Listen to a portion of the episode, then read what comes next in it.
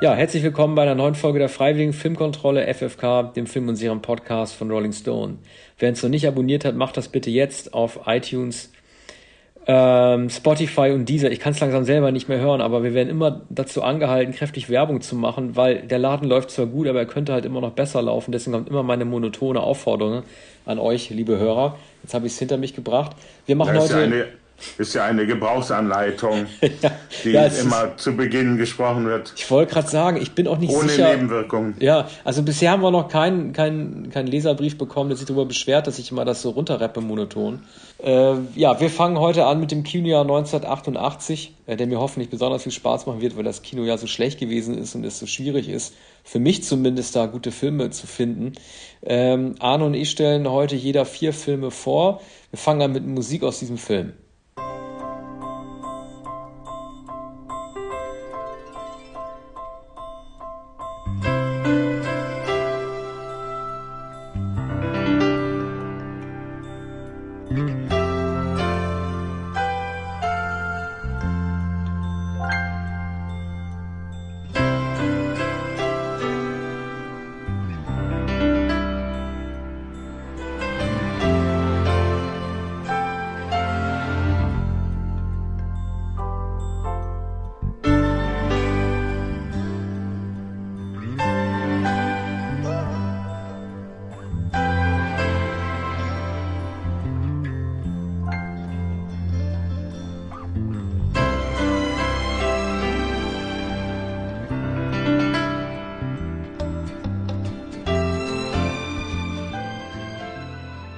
Ja, das war Big von äh, Penny Marshall. Big war, ähm, so wenn man es auf dem Papier liest, äh, hätte nicht daran geglaubt, aber es war tatsächlich der größte Hit des Jahres 1988 und so etwas wie der große Durchbruch für Tom Hanks. Ich hatte den zuletzt als Kind gesehen und als ich den jetzt nochmal geguckt habe, habe ich in der Recherche nochmal irgendwo aufgeschnappt, da hatte ich gelesen, ein Film wie dieser könnte heute nicht mehr äh, gedreht werden. Und äh, das stimmt tatsächlich. Äh, er ist natürlich sehr lustig, aber äh, die Implikation, dass du äh, als Junge zum Erwachsenen wirst und dann plötzlich mit Unterhose als erwachsener Mann, nur in Unterhose, mhm. im Kinderzimmer bist und die Mutter reinkommt und dann nur einen fremden Mann sieht in Unterhose, mhm. das weckt äh, so viele Implikationen ähm, äh, missbräuchlicher Art, also sprich äh, Kindesmisshandlung, äh, dass mir fast die Kinnlade runtergefallen ist. Also, naja, es ist die Mutter. Ja, natürlich. Aber ich meine, äh, die Mutter weiß, die Mutter denkt ja, ein fremder Mann ist jetzt ja. anstelle ihres Sohnes in dem Zimmer in Unterhosen. Sie, sie erkennt ihren eigenen Sohn nicht? Nein, nein, nein, das ist ja, das ist ja, das ist ja, der, das ist ja der Kniff. Er, er wünscht sich ja, groß zu sein und wird ja. dadurch groß und dann geht ja, und, aber er ist doch noch immer der ihr Sohn und ja, aber sie erkennt das so nicht. Der ist doch auf einmal ja. 20 mhm. Jahre älter. Sie ja. glaubt ihm ja auch nicht und sie denkt halt irgendwie, das wäre ein Überfall. Ne? Er überfällt später unter anderem ja auch seinen besten Freund, der nicht mehr wiederkennt, der auch klein geblieben ist. Die Mutter ver äh, vermisst ihn und er ähm, das ist vom Drehbuch her ein bisschen schlecht gemacht. Kevin Alliance hat das besser gemacht, wenn es irgendwie darum geht, Eltern einzubauen, die man so einbauen muss, dass sie irgendwie mitspielen in dieser Komödie, obwohl sie ihren Sohn vermissen, dann schickt man die eigentlich in den Urlaub, so wie bei Kevin allein in New York oder bei Kevin allein zu Hause. Man lässt die Eltern weg, weil das macht nur Probleme. Aber ja, nun inszeniert... Da muss der Sohn natürlich auch allein sein bei Ja, Kevin. genau. Aber jetzt inszeniert sich Tom Hanks als Erwachsener, um so eine Scharade aufrechtzuerhalten, äh, als Entführer des Kindes. Und dann singt er am Telefon, ja, es geht ihm gut. Er ruft dann mal an, machen Sie sich keine Sorgen um den Sohn, es geht ihm gut. Und singt er dann immer wie so ein Psychopath so Lieder vor. Ne? Und sie hat halt ja, nur diesen Mann in Unterhosen gesehen. Mhm. Aber er inszeniert doch nicht das Kindsein oder äh, das Erwachsene. Also er regrediert ja sozusagen zum Kind. Er, er, ist ja schon älter, oder? Oder nee, andersrum. andersrum. Nein, er, ist, er ist ein Kind. Er ist, er ist Kind und, ja. und will, will erwachsen werden. werden, um, um so viele Spielzeuge wie möglich anzuhäufen, Flipperautomaten und genau. dergleichen. Genau. Und ja. er spielt noch immer mit den alten Spielkameraden ja. und befindet sich noch immer auf dem geistigen Niveau. Also genau. er, er wächst physisch, bleibt aber geistig der ja. neun, zehn, elfjährige, äh, der, der ist. Und ähm, aber es gibt doch einen einen Moment, in dem er die Hand in den Wünschelbrunnen oder in ein Orakel steckt. Ist das nicht der Moment der Verwandlung? Ja, also es gibt es gibt so einen Automaten auf dem Jahrmarkt, ne? Also richtig ja. Ray Bradbury mäßig. Das ist irgendwie so ein Orakel so ein, ja. so ein, äh, so ein orientalischer, äh, so, so ein Djinn oder so, und dann wünscht er sich, er will groß werden. Ne? Und ja. dann geht er nach Hause, legt sich hin. Am nächsten Morgen wacht er auf und ist dann ein erwachsener Mensch, Tom Hanks. Ja. Das Problem ist dann halt, ähm, er muss ja aus diesem Haus irgendwie verschwinden, sonst kommt die Geschichte nicht in Gang. Also muss er, zuerst versucht er irgendwie seiner Mutter zu erklären, wer er ist. Sie denkt, er ist sein Entführer und das Kind ist weg. Also rennt er aus dem Haus und muss in so einer billigen Absteige in so einem Stundenhotel unterkommen. Ja. Ständig muss er mit der Mutter telefonieren, ihrem Sohn geht's gut und machen sich keine Sorgen, mhm. ich habe den nur entführt. Ne? Und äh, er mhm. lebt dann aber äh, als Spielzeugentwickler in äh, so einer Firma, die von Robert Lodger betrieben wird, das, ist, sind immer die lustigsten Momente, wenn er einen Arbeitskollegen ja. hat, die seine Ideen dämlich finden, aber seine Ideen so dämlich sind, dass sie wieder gut sind und deshalb umso weiter ja. aufsteigt in der Hierarchie. Bei FAO Schwartz gibt es ja diese berühmte Szene, wo er auf den Klaviertasten tanzt und so weiter. Das Problem ist nur halt, äh, diese, diese unterschwellige Angst, der, oder nicht unterschwellige, die tatsächliche Angst, äh, ein Vergewaltiger hätte ihren Sohn entführt, dieses ganze Problem wird nicht gelöst. Und er, eine Coworkerin, eine Mitarbeiterin verliebt sich dann ja auch in ihn. Und dann geht es um die Frage, ob er vor der Pubertät, äh, ob, ob ein Kind Sex haben kann ob die beim Miteinander schlafen sollte und so weiter. Und äh, naja, die Message ist, dass die Kindheit wichtiger ist als die Karriere. Er will ja wieder zurückkehren. Er will da nicht mehr erwachsen seine Verantwortung äh, äh, haben. Frage ist, ob er nicht trotzdem Sex mit seiner äh, äh, Mitarbeiterin da gehabt hat. Ja, er wäre physisch ja dazu in der Lage. Ja, er ist bei, bei Robert Lodgers Firma so erfolgreich und Lodger ist so von ihm begeistert, weil die Kinder so begeistert sind, weil all seine Erfindungen natürlich den Geist ja. äh, der, äh, der Kinder äh, treffen. Also das, was, was Kinder sich immer schon gewünscht haben, das ist natürlich auch in der Fantasie, in, in der Vorstellung von äh, Tom Hanks. Äh, und er hat ja auch recht, weißt der, du, weil. Der diese Träume formulieren ja. kann und diese werden dann von, von Lodgers äh, Firma umgesetzt. Aber das ist ja auch so lustig, weißt du, er hat dann so einen, so einen äh, strengen Kollegen, der alles blöd findet, was er entwirft, weil er selber dadurch als Spieleentwickler abgelöst wird.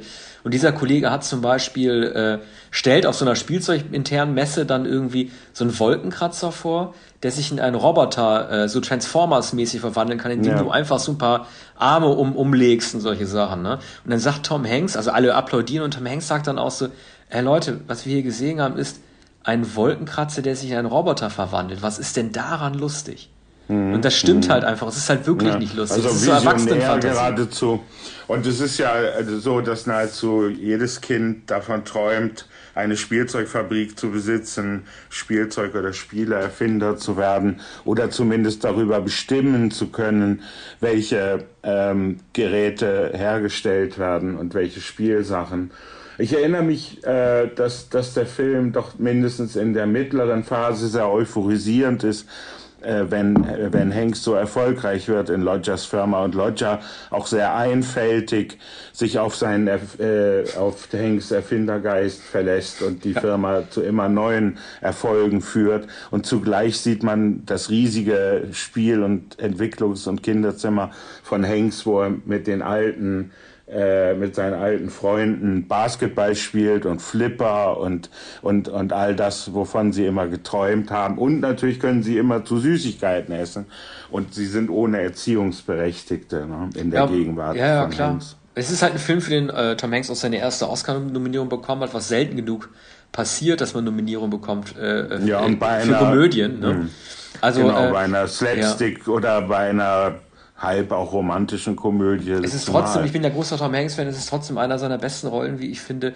Und was der Film auch sehr schön zeigt, ist, da werden wir in der nächsten Sendung, wenn ich über Stirb langsam rede, auch noch äh, ähm, drauf zu sprechen komme. Filme dieser Zeit wussten genau, wann sie vorbei zu sein hatten und wann, wann Schluss ist, wann das Ende kommt, ne? dass er nicht übererzählt wird. Am Ende wird äh, Tom Hanks ähm, erklärt er seiner Mitarbeiterin, die sich in ihn verliebt hat, dass er halt in Wirklichkeit ein Junge ist und sie will zuerst nicht glauben, aber dann ähm, besiegt er den Fluch und dann sieht sie ihn, wie die Straße lang in seinem Anzug und dann sieht sie auf einmal, dass der Anzug halt immer größer wird und dann steckt wieder der alte Junge drin. So, mhm. er hat sich mhm. zurückverwandelt in Jungen und er kehrt dann zurück zu seiner Mutter und klopft an die Tür und wird dann reingelassen und dann ist der Film einfach vorbei. Ne? Ja. In heutigen Film, ja? Ja, seine geistige Stagnation ist äh, nicht so, so richtig äh, glaubhaft dargestellt denn er stagniert eigentlich nicht, sondern sein Geist ist auch gewachsen oder seine Erfahrung. So einigermaßen unmerklich wird er doch immer klüger und weiser innerhalb weniger Minuten in dem Film. Allerdings.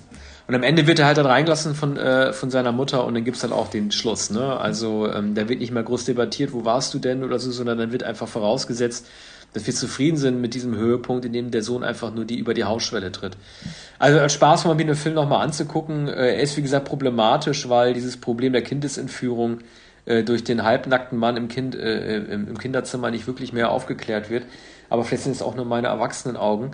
Äh, machen wir mal weiter mit einem Film äh, von dir und äh, dem wahrscheinlich einem der ersten und auch letzten wirklich gelungenen Scores von Hans Zimmer, nämlich der Titelmelodie von Rain Man.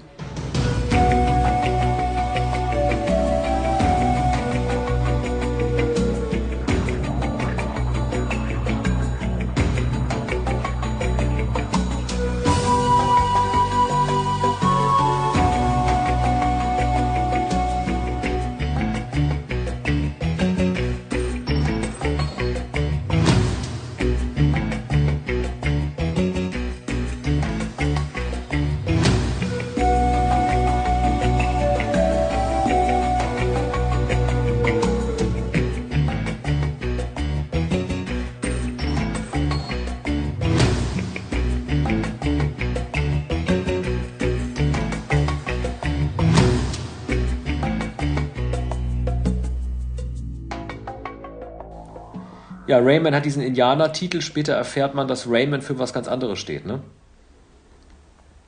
Ja, es gibt, also zu den Indianern gibt es ein, allenfalls. Äh, ja, der Rayman steht ja für Raymond. Ne? Also das ist ja, er hat den also Namen Raymond, ja, ja, das ist der, ja. Er ist nicht der Regenmacher, ja, sondern. Sagtest, sagtest du nicht Indianer? Ja, ja, ich dachte wegen Rainman. Ich habe den geguckt und dachte, irgendwann kommt so eine Pointe, dass er großer Indianer-Fan gewesen ist, äh, gewesen ist, aber nein. Rainman steht ja. ja. eigentlich nur für Raymond. Der hat den Namen nur mal ja. falsch ausgesprochen.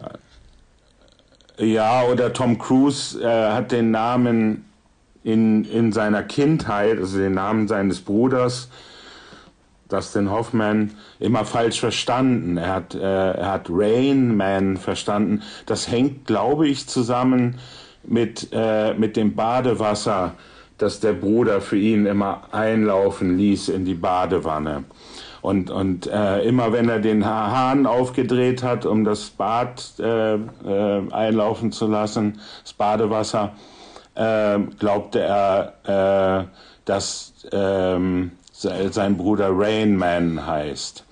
Bin ich ganz, ganz sicher, ähm, ob, ob das so ist. Ich habe den Film einige, einige Male gesehen. Jedenfalls äh, heißt er eigentlich Raymond und er wurde, als Tom Cruise noch Kind war, ähm, aus der Familie genommen und in ein Sanatorium, in ein Heim eingewiesen. Das ist eine reiche Familie oder eine wohlsituierte Familie.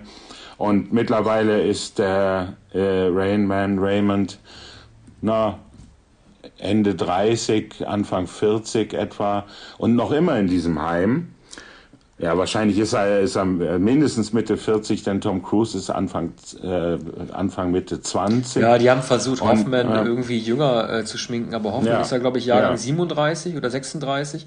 Also er war, äh, er war da schon ähm, äh, 50 fast, ne? Ähm, mhm. Also die haben ihn versucht, uns ein bisschen jünger zu machen. Seine Diagnose lautet, das habe ich mir äh, notiert, autistisch debil, hochfunktionsfähig, mhm. so haben sie ihn im ja. Film beschrieben. Er wird so ein bisschen ja. wie so Nummer 5 Leb dargestellt, der irgendwie so ein Buch schnell durchblättert und hat, hat sich alles abgespeichert. Und da ist man natürlich so ein bisschen auch bei diesem äh, Problem, was man so wie bei, also ja, man, man sagt ja irgendwie an der heutigen sehr sensiblen Zeit, dass man bestimmte Krankheiten nur durch kranke Menschen halt äh, darstellen dürfte, was natürlich bei einem Film wie diesen sehr schwierig wird, wenn, weil man so schwer Schauspieler findet, die sowas machen könnten. Ne? Die meisten, also die, die, die, Rom, die Romantisierung des Autisten hat ja damit auch eingesetzt, wie man ja weiß. Ne? Und dass Autismus halt äh, vielerseits auch als Behinderung wahrgenommen wird, das kommt mir da nicht so richtig raus. Ja, es wurde sogar ähm, erstmals ähm richtig aufmerksam gemacht auf Autismus. Die allermeisten Menschen wussten nicht, was Autismus bedeutet. Äh, sp später wurde dem Film vorgehalten, naturgemäß von Wissenschaftlern, Medizinern, äh, dass der, der Film doch schönfärberisch sei und dass die Schwierigkeit des Autismus nicht richtig dargestellt äh, werde. Vor allem deshalb, weil äh, dieser Autist eine äh, Inselbegabung hat, ungewöhnlich mathematisch äh, begabt, ja genial ist und also äh, alle möglichen Zahlen sofort errechnen kann und die Wurzel aus äh, einer Millionenzahl ziehen kann und dergleichen. Das merkt Tom Cruise, der seinen Bruder, der sich an seinen Bruder vage erinnert und der ihn jetzt aufsucht in dem Heim, ich glaube nach dem Tod des Vaters. Und das bemerkt er erst allmählich. Er bemerkt dann sowohl die, die Sonderbarkeiten und vor allem die, den, die Pedanterie, den, äh, den Ordnungszwang, der Raymond beherrscht.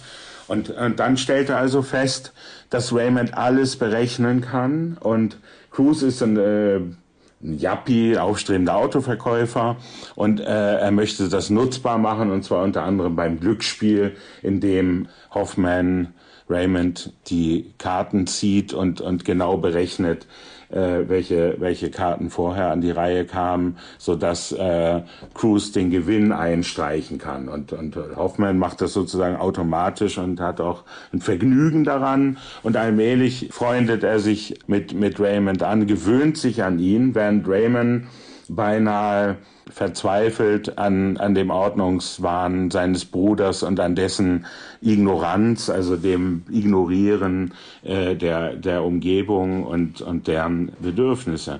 Ja, aber weißt du, äh, das ist ja ein Roadmovie, ne, ein bisschen auch. Ne? Also sie fahren ja mit dem Auto, ein, ne? Genau, weil ein, eigentlich, mhm. äh, äh, äh, es, es kommt ja, also das in Hoffmann, es, es klärt sich erst im Terminal, traut sich dann doch nicht zu fliegen und kriegt dann irgendwie einen Schrei. Ne? Ja. Und äh, deswegen setzen sich halt in das Auto, was ja auch so ein Motiv ist, das auf Postern erklärt wird und generell die Bewegung und so weiter. Ich finde halt nur, dass die Landschaften nicht wirklich der, äh, der Charakterentwicklung äh, gedient haben. Also man kann sagen, dass es ein positives und ein schlechtes, Zeichen ist dass es halt irgendwie nicht äh, die Einzel Einzelerlebnisse in bestimmten Territorien sind, die dazu führen, dass die beiden sich annähern, sondern dass es so schleichend passiert, dass man am Ende fast überrascht ist, dass Tom Cruise ihm doch irgendwie auch sein, sein Herz öffnet. Ich meine, dass er sein Bruder ist, erkennt man ja irgendwie teilweise auch sehr subtil darum, daran, dass beide in Las Vegas auch den gleichen Anzug tragen. Ne? Also, dass sie halt irgendwie im Partnerlook auch rumlaufen. Das sind eher so kleine, ja. so kleine hin, äh, Hinweise. Also ich, ich mochte die, mhm. die Figur von Tom Cruise irgendwie, weil er, weil er so cholerisch gewesen ist und so ungeduldig und äh, das glaube ich auch jeder gewesen wäre. Er wird natürlich, wie du gesagt hast, als Yappi dargestellt, aber wenn du halt mit einem Menschen wie Dustin Hoffman in der Rolle zu tun hast, der es schwer macht, Gefühle zu zeigen, der selber schwer Gefühle zeigen kann, der äh, sehr repetitiv halt auch immer vorgeht, das würde mir wahrscheinlich auch irgendwann, den letzten Nerv rauben. Ne? Ja, natürlich. Cruz ist ja in keiner Weise darauf vorbereitet, aber er ist äh, zunächst äh, skrupellos und, und äh, borniert, hat keine Vorstellung äh, von, von den Bedürfnissen seines Bruders und will ihn ausbeuten. Und das ist natürlich sozusagen eine sentimentale Reise oder äh, der, der Erziehungsroman, dass das Cruz dann begreift, äh, sich in den Bruder verliebt und äh, die, die Reise führt von Osten nach Westen, ich glaube äh, von Neuengland bin ich sicher, Boston ja. oder aus mhm. der Umgebung, in den, in den Westen eigentlich nach, äh, äh, nach Los Angeles, aber via Las Vegas und dort ist dann auch die Frau, in die sich Hoffman verliebt, kann man sagen, äh, die, die, die sich um ihn kümmert und die ihn äh, mindestens charm charmant findet und, und die seine Betreuerin sein könnte. Da gibt es dann einige Wirren mit äh, Cruz. Und so, da, das ist dann schon einigermaßen sentimental, aber bis dahin ist Cruz zunächst ungeduldig. Es gibt eine Szene, in der ähm, die übernachten immer in Motels, weil sie mit, mit dem Cabrio fahren. Einmal bringt äh, Tom Cruise, da regnet es, glaube ich, draußen gerade, bringt seinem Bruder Fischstäbchen. Er hat sich Fischstäbchen gewünscht und die gebrachten Fischstäbchen akzeptiert er aber nicht, weil es nur fünf sind. Er bekommt aber jeden Dienstag im Heim zehn Fischstäbchen. Und dann wird Cruise wütend und hackt mit der Gabel die Fischstäbchen entzwei und sagt, so, jetzt sind es zehn. Und das sagt eben alles über die Numerologie sozusagen, über, ja. über äh, die, die, die, die Zahlenversessenheit des äh, Autisten. Ja, der Film hat vier Oscars gekriegt, ne? unter anderem für den besten Film.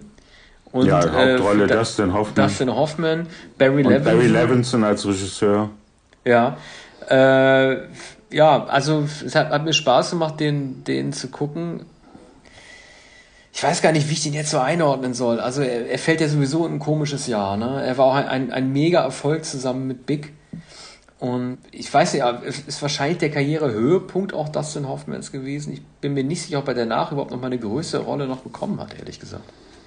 So Sachen wie Outbreak hm. oder so, ne? Das war ja, das war ja eigentlich out ja. of character für ihn. Das war überhaupt nicht das, mehr eigentlich seine, ja. die Dustin Hoffman-Rolle, die sein Potenzial so äh, äh, abruft. Ne? Ja, später hat er nur noch wenige Charakterrollen gespielt oder hat sie sehr überspielt, wie im Parfüm zum Beispiel von Tom Tykwer. Und dann wurde eigentlich nur noch als Star der 70er und 80er Jahre eingesetzt. Dustin Hoffman ist Dustin Hoffman, ja. Ja, großer Name und berühmter Schauspieler, der aber in den Filmen nicht mehr viel zu tun hatte. Hier ist er sehr, sehr überzeugend. Der, der Oscar war gewissermaßen ihm gar nicht zu nehmen, wurde ihm auch nicht genommen. Es war dann ein Dank äh, an oder die Verneigung vor Barry Levinson, der für Good Morning Vietnam und vor allem für Dinah den Oscar nicht bekommen hat. Also Dinah war ja ganz am Anfang seiner Karriere.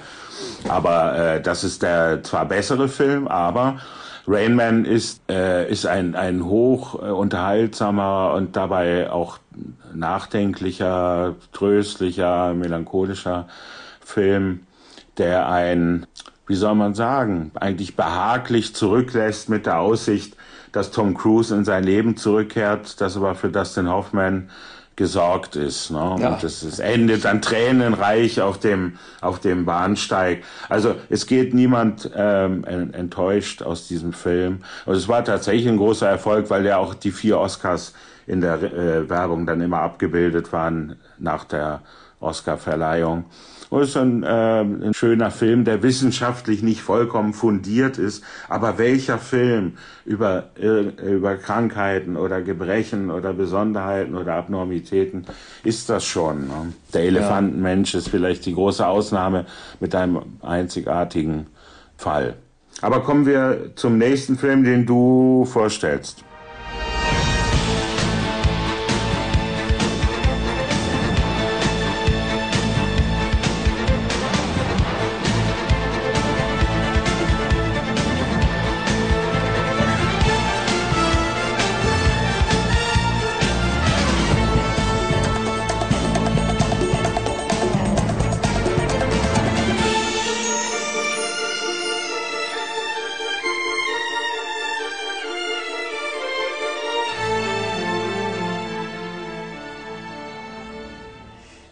Aus Ein Fisch namens Wanda. Das war ein Film, den ich 1988 total lustig fand und bei dem ich mich jetzt zu Tode gelangweilt habe. Ich weiß gar nicht, wie innerhalb der letzten 33 Jahre der Humor sich so ändern konnte. Und dann ist mir einfach klar geworden, äh, also der Humor generell auch, wie er in Filmen dargestellt wird, ähm, wie die Gesellschaft ihren Humor ändert, wie abgeschmackt viele Witze jetzt sind. Und dann habe ich überlegt, woran kann das liegen? Da ist mir klar geworden, das kann natürlich nur an John Cleese liegen und Monty Python. Da sind wir beide uns ja einig, dass es irgendwie nicht geil ist. So, und ähm, er hat ja irgendwie, also ich habe das Gefühl, dass John Cleese äh, großes, fanatisch verfolgtes Thema äh, der Kulturunterschied ist zwischen verschiedenen Ländern. Ne? Also ähm, diesmal sind es halt irgendwie nicht die Deutschen, wie er sich lustig macht. Man kennt ja Don't Mention the War und so weiter. Ne? Ist aus den Monty Python Stücken, als es darum geht, dass man irgendwie über den Deutschen halt irgendwie den Zweiten Weltkrieg nicht erwähnen soll. Jetzt geht's irgendwie um Vietnam und er baut ja so diese Gegensatzpaare aus, äh, auf aus den Briten. Er spielt ja selber einen Rechtsanwalt und äh, Otto, dem äh, verrückten von Kevin Klein gespielten, Nietzsche zitierenden äh, Soldaten. Ich weiß nicht, ob er Polizist ist oder Soldat, auf jeden Fall irgendwie so ein GI-artiger Grobian, der ein Dieb sein soll. Und äh, die ganzen, der ganze Humor des Films, der zentriert sich eigentlich nur darauf zu zeigen, wie blöd doch Amerikaner seien. Also es ist äh, Jamie Lee Curtis, die eine Beziehung mit ihm hat, mit, äh, mit Kevin Klein, später zu John Cleese wechselt, aber ihm dann irgendwie so Sachen sagt, Otto, pass mal auf, Watergate ist nicht die Wildwasserbahn von Disneyland. Oder äh, Aristoteles war kein Belgier. Also, er, äh, also John Cleese benutzt praktisch diese Rollen, er hat das Drehbuch ja auch geschrieben, äh, Regie hat er nicht geführt, um einfach mal zu zeigen, dass die Briten doch mehr die Hosen anhaben als die Amerikaner. Er hat praktisch neue Lieblingsfeinde gefunden, es sind nicht mehr die Deutschen. Und das fand ich einfach so öde, dass ich gar nicht weiß, wie sie das den ganzen Film durchziehen können. Ich meine, die Moral, Moral der Geschichte am Ende ist ja, dann türmt der vermeintlich edle Rechtsanwalt John Cleese ja mit Jamie Lee Curtis, äh, die so ein bisschen so eine Sirene spielt in dem Film und dann fliegen sie auf die Bahamas in die Freiheit und die Moral ist natürlich, dass Kriminellsein sich am Ende halt auszahlt. Ne? Aber das ist mir alles zu schwach. Also ich konnte das nicht ertragen. Der Einzige, der mir, den, den ich toll fand, ist und bleibt Michael Palin als äh, stotternder äh, Gehilfe, dem dann die Pommesstücke in die Ohren geschoben werden und der vor Verzweiflung weint, weil Otto seine Fische auf isst und so. Mhm. Daran konnte ich mich noch ein bisschen erfreuen, aber ich habe mich mhm. ganz, ganz, ganz, ganz stark durchkämpfen müssen durch diesen Film. Ja, das war damals natürlich vollkommen anders bei dem Publikum 1988. Es haben sich alle beäumelt bei diesem Film. Das ist ein riesiger Erfolg. Wenn überhaupt Komödien geschaut wurden, dann musste unbedingt ein Fisch namens Wanda gesehen werden. Fast noch erfolgreicher als die Monty Python-Filme. Du hast noch nicht gesagt, warum wir beide der Auffassung sind, dass Monty Python nicht ganz so lustig ist. Ich mag, ich mag, ich mag, den, ich mag den, den, mhm. den, den bildungsbürgerlichen Humor nicht. Ja, ja. Das ist es einfach. Ich mag ja. es nicht, wenn einfach mit erhobenem Zeigefinger mhm. mir erklärt wird, wer gut ist und wer nicht. Mhm. Allgemein sagt man ja das Absurde und das Surreale und so weiter. Alfred Biolek, um es noch einmal zu sagen, brachte sie 1972 nach Deutschland ins deutsche Fernsehen, hat auch die Übersetzung gemacht und den Kommentar gesprochen bei, bei dem ersten Sketch von Monty Python. Aber nun viele Jahre später, Monty Pythons Flying Circus gab es nicht mehr. John Cleese hat äh, in den Jahren danach keine erfolgreichen Filme gemacht.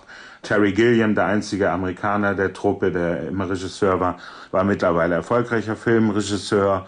Und äh, alle anderen waren eigentlich als Schauspieler tätig, eben zum Beispiel Michael Palin, dem er, glaube ich, auch ein Piranha in die Nase beißt und ihm dann an der Nase hängt. Ne? Der ist ja, äh, und einmal geht er ja, glaube ich, mit Pudeln äh, unter einem Fenster durch und da fällt ein, ähm, ein, ein Zementblock ihm auf Ja, die wollen Kopf. ja die alte Zeuge, die wollen ja die Zeugin, ja. die den, die den Bankraub äh, gesehen hat, äh, die wollen sie ja ermorden halt. Ne? Und ja. das ist halt auch ein sehr, sehr bieder Humor, dass ja. sie halt drei Hunde hat und bei jedem Versuch sie zu ermorden stimmt immer ein Hund mhm. nach dem anderen. Ich finde die, die, find die lustigen, die lustigen Sachen sind eher so subtil. Es gibt die einzige Szene, wo ich wirklich noch laut auflachen musste, ist, als sie die Bank überfallen, da will sich ähm, äh, Otto ist das, glaube ich, noch mit den Luxus gönnen, einem der Geisel so einen Apfel auf den Kopf zu stellen und dann Wilhelm Tell-mäßig abzuschießen. Aber dann winkt mhm. ihn gleich einer weg, dass diese Eitelkeit jetzt irgendwie keinen kein Platz mehr in der Sache hat. Das war ein bisschen subtiler. Das fand ich noch ganz gut. Aber mhm. äh, wir töten einen und nach dem anderen. Also das fand ich echt bescheuert. Mhm. Ja, das ist übrigens etwas nach dem Prinzip von Lady Killers, dem berühmten englischen, ja. der schwarzen Komödie von 1955. Da hat John Cleese sich bedient der, der Anti-Amerikanismus war damals wahrscheinlich nicht so sehr spürbar, weil ähm, Otto nicht nur dem Namen nach ein sehr ungewöhnlicher Amerikaner ist, also ein äh, offenkundig durchgeknallter und, und äh, irrer äh, der äh, in jeder Hinsicht äh, beschädigt und, und wahnsinnig ist. Von Kevin Klein hingebungsvoll gespielt. Jamie Lee Curtis natürlich auch Amerikanerin. Also das ist alles etwas merkwürdig. Es passt eigentlich nicht zusammen, aber es ist richtig. Das Feindbild ist hier, nicht das Feindbild, aber der Amerikaner wird eigentlich veralbert als, als paranoid oder Psychopath. Jedenfalls, wenn er in dieser Erscheinungsform in England erscheint. Denn es ist ja ein, ein britischer Film, der in, in äh, London spielt.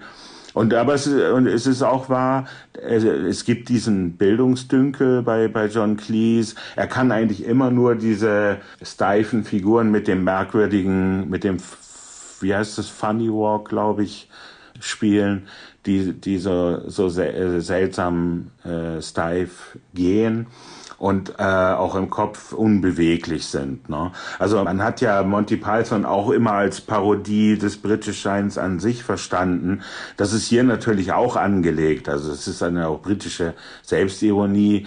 Cleese spielt ja äh, im Wesentlichen seit jeher dieselbe Rolle. Jetzt hat man ihn schon länger nicht gesehen. Ich glaube, er hat einige Bühneninszenierungen gemacht, die auch in Deutschland zu sehen waren. Und, ja, er wurde, er wurde äh, interessant, weil äh, ähm, äh, ihm drohte ja die Cancel Culture. Ne? Also er hat ja, ja irgendwie äh, äh, ein paar äh, unkorrekte Witze gerade auf Twitter gemacht oder Vergleiche äh, gezogen. Einmal ging es, glaube ich, auch um Blackfacing und da droht ihm dann der Ausschluss. Es ist auch klar, dass, dass, dass ihn sowas dass er ein Komiker ist, den so etwas treffen könnte. Das hängt natürlich auch mit dem Alter zusammen. Ich glaube, er geht auf die 80 zu oder ist, ist vielleicht schon 80 mhm. geworden. Äh, und das In dem Alter darf man auch Blackfacing betreiben ja. und dergleichen.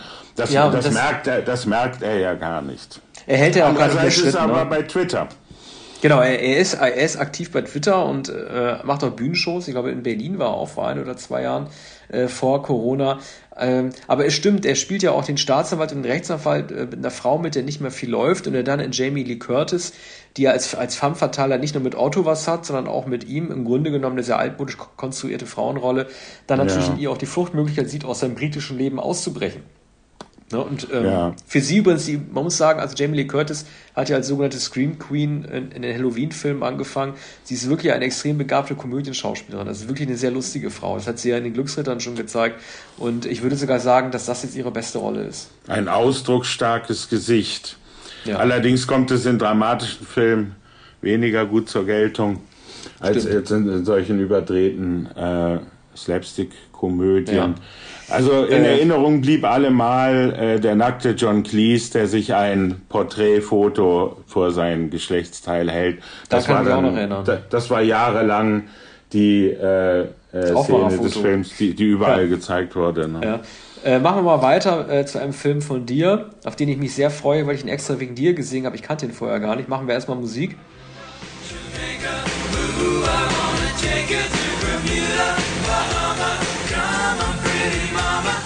Largo, Montego, baby, why don't we can play fast and then we'll take it slow. That's where we wanna go. We gotta go. That Montserrat mystique. Out to sea, and we'll perfect our chemistry. Ja, das war aus Cocktail. Also es hat totalen Spaß gemacht, diesen blöden Film zu gucken. Äh, ich rede auch, ich glaube, ich habe richtig Lust, jetzt über den auch zu reden. Also mhm. ich habe immer so gedeutet, dass er so ein bisschen wie so ein Wall Street-Film ist, den man halt von der Wall Street, von der Börse in die Bar verlegt hat. Also gerade was das Geschrei angeht. Du hast das Börsengeschrei in die Bar verlegt. Eine der, der Leitsätze Tom Cruise in der Rolle, sein zweiter Film von 1988 lautet ja, wer braucht noch Bildung heutzutage? Sein Barkeeper, ähm, Mensch, wie heißt der noch? Der die andere Hauptrolle spielt. Mensch, das ist ja peinlich jetzt. Wie heißt denn der noch? Ja, und mir fällt es auch gerade nicht Ach, ein. der es Australier. Ist jeden, es ist jedenfalls der scharfe Scherer aus Die Dornenvögel. Ja, warte, ich google ihn eben. Warte, pass auf. Ja. Cocktail Cast. Brian wahrscheinlich. Die heißen ja alle Brian, die, äh, die Australier, ne? Äh, warte mal. Brian Brown, genau. Brian Brown, Brian Brown. Äh, sagt, also der ist ein Mentor, ne? Mhm. Genau. Ja. Der sagt, dass äh, der Barkeeper ist der Aristokrat der Arbeiterklasse. So, und jetzt habe ich mal eine Frage an dich, Arne. Also, was ist das denn für eine Bar, in der Barkeeper die Attraktionen sind? War mhm, das, ja. gab es das so in den 80ern? Heute ist das undenkbar. Man geht doch in ja. eine Bar, um was mhm. zu bestellen an der Theke und dann geht man wieder weg. Und was ich auch lustig finde, ist, äh, die beiden kloppen sicher, also äh, Tom Cruise haut ihm eine rein, dann geht sofort die Musik aus. Welcher DJ ist denn so aufmerksam und macht mhm. sofort die Musik aus, weil es in dem ja. Geschrei überhaupt ja. mitkriegt. Und das Allerlustigste ist, mhm. vielleicht gab es diese Barkeeper-Kultur mal, aber ich habe sie weder in Berlin noch in mhm. anderen Großstädten erlebt, dass die Leute wie so Konzertfans in Fünferreihen vor der Bar stehen und dann zujubeln. Das ist denen total egal, ob die, wenn mhm. die, die, wenn die fünf Meter von der Bar durch die Fünferreihe entfernt sind, erst in 20 Minuten ihr Getränk bekommen. Das reicht denen, den Shaker-Maker da vorne zuzusehen. Das das gibt's doch überhaupt nicht. Also niemand ja. stellt sich doch so lang. Alle jubeln doch der Band zu oder dem DJ oder der mhm. Tanzfläche. Keine 100 Leute gruppieren sich doch 20 Meter um eine Bar und ja. jubeln dann dem Barkeeper zu, wenn sie sowieso nicht drankommen. Ja. Das ist doch also das ist, ja, das ist der entscheidende Einfall des Films. Äh, die Barkeeper als äh, Rockstars. Ja. Ähm, Brian Brown und Tom Cruise führen, wenn, als sie dann endlich ihre eigene Bar haben, ein Spektakel auf. Es sind übrigens überhaupt nur zwei Barkeeper für eine Menge von ungefähr mindestens 500 Leuten. Und es trinkt eigentlich auch keiner und niemand kann sich unterhalten, sondern alle sehen äh, zu, wie die beiden ähm, äh, nicht auch gar keine Getränke schütteln, sondern eigentlich immer mit den, wie heißt es, mit den ähm, Shakern ähm, herumwerfen und in einer Choreografie zu der entsprechenden Musik All Shook Up und, und dergleichen ähm, sich inszenieren. Ähm, Tom Cruise deklamiert einmal ähm, scheinbar aus dem Stehgreif ein äh, Schüttel, Schüttelreime, die mit Cocktails zu tun haben. Aber der Reihe nach, also es beginnt äh, damit, dass Cruise gerade aus der Armee entlassen wurde. Er hat große Pläne, will nach New York City gehen, fährt im Greyhound-Bus nach New York äh, trifft äh, dann einen äh, Onkel, den er jahrelang nicht gesehen hat, der betreibt eine alte Bar, der, der Bier, der Zapfhahn ist verrostet, es gibt immer noch das schale Bier und seit 30, 25 Jahren sitzt derselbe Stammgast am Tresen und Cruz äh, sagt seinem Onkel, äh, dass man erfolgreich werden muss, belegt einen Abendkurs, er hat nun leider keine akademische Ausbildung, wird überall in der Wall Street abgewiesen, wo er sich als Verkaufsleiter ähm, äh, verdingen will. Und überall, das geht wohlgemerkt, überall, entschuldige ja. bitte, das, das, mhm. geht, das passiert alles wohlgemerkt, ne, innerhalb der ersten zwölf Minuten. Also das ist ja, die, das Erzähltempo ist, ist, eigentlich bewundernswert, aber man, das zeigt auch, wie viel erzählt werden soll innerhalb eines 100-Minuten-Films. Ja. Ne? ja, es ist From Rex to Riches und man weiß ja schon, was passiert. Er geht dann an die, ans, ans wie heißt es, äh, das öffentliche College oder eine Art Volkshochschule, wo dann auch einige Hausfrauen sitzen und junge Aufstrebende und Leute, die schon alles versucht haben. Fast wie eine Fortbildungsmaßnahme mit einem frustrierten ähm, Dozenten, der natürlich Cruz auf dem Kika hat und, ähm, und ihm eine Sechs gibt, weil er aufmüpfig ist, offenkundig arrogant. Außerdem arbeitet er äh, nachts natürlich als Barkeeper, schläft also im Unterricht. So, er kommt nicht weiter, er liest lauter Erfolgsbücher, also solche, die wie Donald Trump sie in den 80er Jahren veröffentlicht hat, wie man Entrepreneur wird und dergleichen und äh, wie man äh, zu Geld kommt. Und Brian Brown ist der abgebrühte Zyniker, mindestens etwa Mitte 40, wesentlich älter als Cruz, natürlich väterlicher Mentor, der aber vor allem mit, mit derben, äh, äh, mit derben Sprüchen und einfachen Weisheiten äh, eines Tresenmannes auftrumpft. Und eigentlich ist es ein Film über Sexualprahlerei. Bei Brian Brown geht es immer nur darum, äh, welche man, man will die Begriffe gar nicht sagen, die ähm, für Frauen hier verwendet werden, aber die müssen immer auf die Rolle geschoben werden. Und ein, ein Mann äh, zeigt sich immer daran, ähm, wie, wie lange er noch stehen kann. Ja, aber dann, Anna, das ist. ja das Problem, äh, das ist ja das Problem, das Tom Cruise äh, auch hat und das Problem, das ich mit seiner Rolle habe. Äh, äh, er bleibt hier unsympathisch. Er vergisst äh, Elizabeth Shue, die er auf Barbados kennenlernt, sofort, ja. nachdem sie weg ist, steigt mit der anderen Frau ins Bett und am ja. Ende nutzt er den Opfertod von Brian Brown. Das spoilern wir jetzt mal, den Film den kennt ja eh jeder. Brian Brown schlitzt sich äh, ähm, die, die Handgelenke auf mit, mit Scherben. Äh, er nutzt dann sozusagen, also er instrumentalisiert den Opfertod des besten Freundes oder sein, sein Unterbewusstsein instrumentalisiert das, weil das ihn dann erst auf den richtigen Trichter bringt, dass er ein falsches Leben führt. Und dann mhm. rennt er dem Vater von Elizabeth Shue dann irgendwie die reiche Tür ein, um sie unbedingt heiraten zu können. Also ja. äh, diese Übersprungshandlung faschen. Er erkennt seine eigenen Fehler gar nicht. Er glaubt ihn nur erkannt zu haben, weil mhm. Brian Brown äh, tot ist. Ja. Und meint dann, das dann kompensieren äh, zu können, damit, indem er den Familienmann spielt. Das ist auch ja. eine ganz blöde, eine ganz dämliche Message einfach auch. Ja, die Zäsur ist ein großes Opfer, wobei es eigentlich kein Opfer ist, sondern Brian Brown, der Prahlhans und ähm, äh, gerne groß und, und, und Angeber, äh, zerbricht schließlich an seinem Hedonismus. Er heiratet nämlich eine reiche, viel jüngere, sonnengebräunte Blondine, die Millionen besitzt. Und so trifft er den, äh, trifft er seinen Ziehsohn auf Barbados, glaube ich in der Karibik äh, wieder. Der, äh, die, die beiden haben sich entzweit, auch äh, nach, nach äh, einer Affäre von Tom Cruise, der mit einer Fotografin liiert war. Das ist auch schon sehr früh im Film, dass die beiden auseinandergehen und treffen sich dann wieder in der Karibik, wo äh, Cruise der Barkeeper ist. Also der kommt, Kapitalist, äh, der, der, der Kapitalist ist ja nur in New York und zum Lazy Man wird er dann auf Barbados. Das ist ja auch ja. eine Message an sich. Ne? Also ja. dort halt, wo die Leute sowieso in der Sonne faul sind, werden die dann mhm. auch faul. Und ja. ich meine, was ist das für eine Message für die 80er Jahre? Kann man sagen, das ist das Wall Street Jahrzehnt und der, mhm. der große Kapitalismus. Reagan-Jahre ist ja schon alles, wird ja inzwischen schon fast schon so ein ja. Klischee, das immer wieder zu sagen. Aber Cruz Figur wird ja als Arbeiter angelegt und Brian Brown als Trickser. Die Message soll ja sein, wer nur Tricks die ganze Zeit in sich durchmogelt, der landet ja. am Ende im Suizid. Ne? Ja. Oder? Also ja, Brian Brown verhöhnt Cruz, der hinter dem noch immer hinter dem Tresen steht, wenn auch in der Sonne, damit, äh, dass indem er ihn als als Arbeiter bezeichnet. Du bist der Arbeiter, du wirst es nie schaffen, du wirst die Schlüssel nie finden. Während äh, er sich, äh, äh, Brown selbst sich als Trickser sieht, dem es mit Tricks gelungen ist, diese Frau zu erobern, die, äh, die ihn geheiratet hat und jetzt hat er ganz viel Geld. Und er glaubt eben nicht, dass jemand mit, mit äh, ehrlicher Arbeit sozusagen reich werden kann oder seine Träume verwirklichen kann.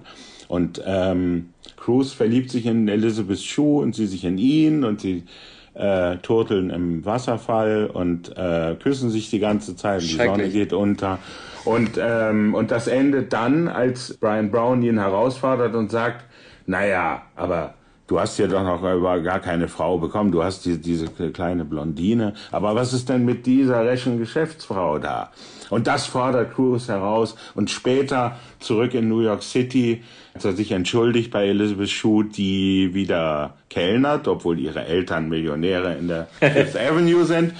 Dann äh, sagt er äh, als Entschuldigung, wenn ein Mann herausgefordert wird von einem anderen Mann, muss er sich dieser Herausforderung stellen. Das heißt also, wenn jemand sagt, es wird dir nicht gelingen, diese Frau zu erobern, dann muss man hingehen und versuchen, diese Frau zu erobern. Und das gelingt Cruz.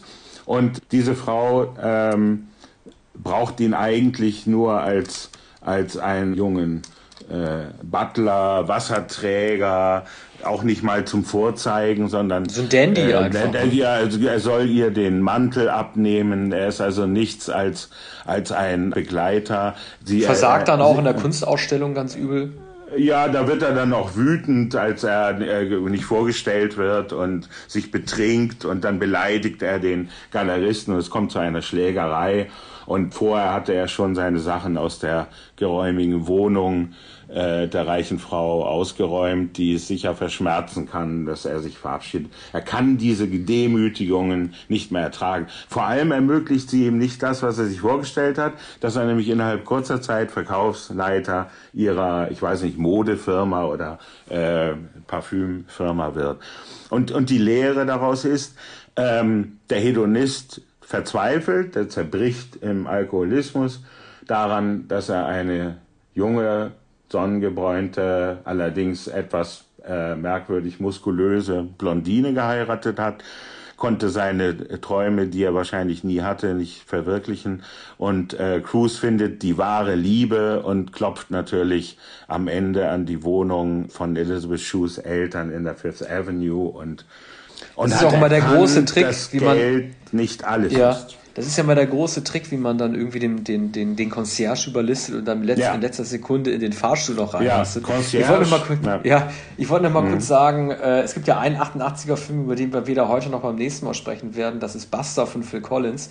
Aber äh, mir ist mhm. aufgefallen, dass es doch irgendwie so gefühlsmäßig so in, äh, sowohl in der, Ex, äh, in der Exotika auf der Insel, wo du gehst bei Buster ja auch in den Phil Collins Film, als auch im Soundtrack doch irgendwie so Überschneidungen gibt. Ne? Also das typische Musik von 1988 wären Kokomo von den Beach Boys, mhm. äh, Don't Worry Be Happy von Bobby McFerrin, mhm. also ganz grässlich. Und dann gibt es auch noch einen Live-Auftritt von Oswald, weißt du, dieser Reggae-Band, ja. Don't Turn Around, äh, zu ja. der Elizabeth Shue und Tom Cruise tanzen. Also wer ein klassisches äh, Bild von sehr äh, schlimmer bis ekelhafter Musik von 1988 hören will, der kann sich diesen Film auch äh, guten Gewissens reinziehen. Es gibt äh, zur Musik und zu den Soundtracks, die in den 80er Jahren gemacht wurden. Also das waren ganz entscheidende Elemente, dass es Soundtracks gab, also eher eher Anthologien von äh, von Songs, also zusammengestellte Hits, oft aus der Vergangenheit, manchmal neu, kreischende Gitarrensoli, äh, immer zu Saxophon-Soli. Wir sprechen nachher über einen Film von, von Robert Town, Tequila Sunrise. Da wird sogar aufgeführt, wer die Saxophon-Soli spielt, nämlich äh, David Sanborn. Und die Gitarrensoli, die kreischenden E-Gitarrensoli werden von Lee Ritenour gespielt. Und ähm, bei, bei Cocktail gibt es äh, bei den Bar-Szenen natürlich Simply Irresistible von Robert Palmer, wenn also so zackig die Cocktails geschüttelt werden und die Gläser herumgeworfen werden. Ne? Und ja. ähm, und, und meistens ist es der, ist es der sogenannte Flugzeugträger, Mainstream-Rock von Leuten gesungen wie Richard Marx, John Parr, äh, Ario Speedwagon, Survivor und so weiter. Knallige Hymnen, die Cheap entweder... Trick. Äh, Cheap Trick auch, ja. Und, und dann auch äh, gänzlich Unbekannte, die aber immer diese kreischenden E-Gitarren-Soli und vor allem dieser gellende Gesang, der, den es nur in den 80er Jahren gab, der gellende, verhallte, pathetische Gesang, der ist all diesen Filmen eigentlich zu eigen. Und dann gibt es ganz lange von Musik unterlegte Passagen, wie etwa hier äh, in, in Cocktail, der Wasserfall, äh, in dem sie baden und dann wird übergeleitet, wird übergeblendet zum Sonnenuntergang und dann sieht man sie nur noch als, als Scherenschnitte und dergleichen. Ja, stimmt, also das sind richtige werden, Tapeten. Ja, diese Tapetensongs werden heute in Filmen nicht mehr so ausgespielt. Ich weiß nicht, ob das eine äh, stilistische Entscheidung ist oder ob einfach Bands nicht mehr diesen Einfluss haben, wenn sie sagen, wir tauchen auf dem Soundtrack auf unter folgenden Bedingungen. Also die Songs werden nicht mehr wirklich als Erzählmuster eingesetzt, sondern nur als eingeblendete, äh, weißt du, selbst bei Leuten wie Scorsese oder, oder Tarantino, die extrem viel auf Song-Soundtracks setzen, wird, wird eigentlich in den seltensten, seltensten Film, ein, Fällen ein Lied wirklich komplett ausgespielt, ne? Gibt es eigentlich gar nicht mehr. Ja, bei, bei Scorsese wird natürlich viel zusammengeschnitten, aber oft ist es Musik, die unmittelbar in der Szene läuft, also die nicht aus dem Off kommt. Und, und, und dann äh, sind, sind es oft Songs, die ein, eine Szene illustrieren oder die die die Hektik äh, oder die das Tempo noch steigern, während es hier meistens äh, die elegischen Momente sind. Das ist auch äh, in Tequila Sunrise so, über den wir jetzt gleich äh, sprechen werden. Und es ist in den meisten Filmen der 80er Jahre so, spätestens seit Flashdance, Footloose, das sind Filme, die auf Soundtracks und auf Hits aufbauen und, und die sozusagen in der Inszenierung die äh, Videos für MTV immer schon mitgedacht haben, so dass damals war aber der Vorwurf auch, na, das sind ja sind ja äh, Videos als Kinofilme, Videos für MTV als Kinofilme inszeniert und daraus werden dann wieder einzelne Momente genommen, wie der Song Flashdance oder Maniac in, äh, in, in Flashdance. Ne? Ja, aber das hast du bei, bei Top Gun und ganzen Top Gun und Rocky, natürlich, Rocky richtig, 4 und so ja. weiter. Aber gut, das können take wir gleich bei Tequila. Take my breath away. Ja, das können wir gleich bei Tequila Sunrise auch noch weitermachen. Vielleicht äh, machen wir jetzt mal weiter mit einem Film, den ich ausgesucht habe. Musik von Jerry Goldsmith.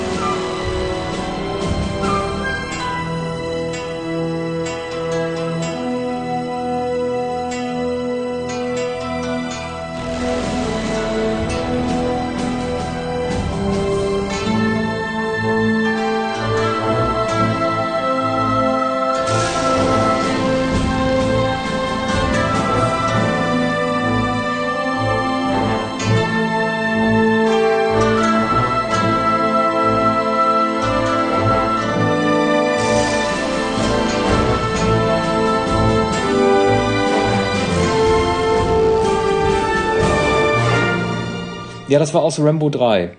Äh, Rambo 3 ist ein extrem äh, schlechter Actionfilm, aber jetzt, wie ich beim äh, Wiedergucken gemerkt habe, doch ein Film, der mich dann doch nicht mehr kalt gelassen hat, weil er einzelne erzählerische Elemente hatten, die unabhängig von der aktuellen Situation in Afghanistan doch äh, sehr bedeutend sind, wenn man mal darauf hinweist. Ne?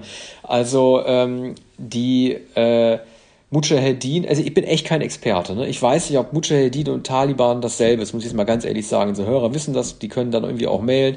In diesem nicht Fall dasselbe, nicht dasselbe. Okay, der, also die Mujahedin, die haben ja schon eine Rolle gespielt äh, in The Living Daylights, äh, dem James Bond-Film, der ein Jahr vorher kam. Also das war für die Amerikaner und die Briten ein sehr großes Thema die Widerstandskämpfer Afghanistans als Widerständische gegenüber den russischen Invasoren, die ja Afghanistan bis 88 besetzt gehalten haben, aufzubauen. Die Amerikaner haben ja vorher wie in dem Vietnam-Film, wie auch in dem äh, Rambo 2-Film, der im Grunde genommen so eine Blaupause ist, was die Abfolge von, von Breakout of Captivity und Einbruch und also was die Abfolge der, der Action-Szenen angeht, ist es im Grunde genommen derselbe Film wie Rambo 2. So, nur dass halt die Gegner jetzt andere sind, weil die Amerikaner gedacht haben, wo kann man die Russen noch versuchen zu treffen, verlagern wir den Kriegsschauplatz mal nach äh, Afghanistan jetzt. Aber ich muss sagen, äh, es sind doch, äh, es sind doch, also ich finde, dass die Kritik, die dort angebracht wird, so ähm, äh, simpel, äh, so platt, wie sie geäußert wird in so Kalendersprüchen, dass sie halt doch teilweise die Sache gut auf den, auf den Punkt trifft. Also es wird, äh, wenn die Gräueltaten durch chemische Kriegsführung dort angesprochen, äh, es geht darum, dass, also Rambo zum Beispiel, als er in Afghanistan ankommt, der geht in so ein Geschäft, wo er sich Waffen besorgen äh, will. Ne?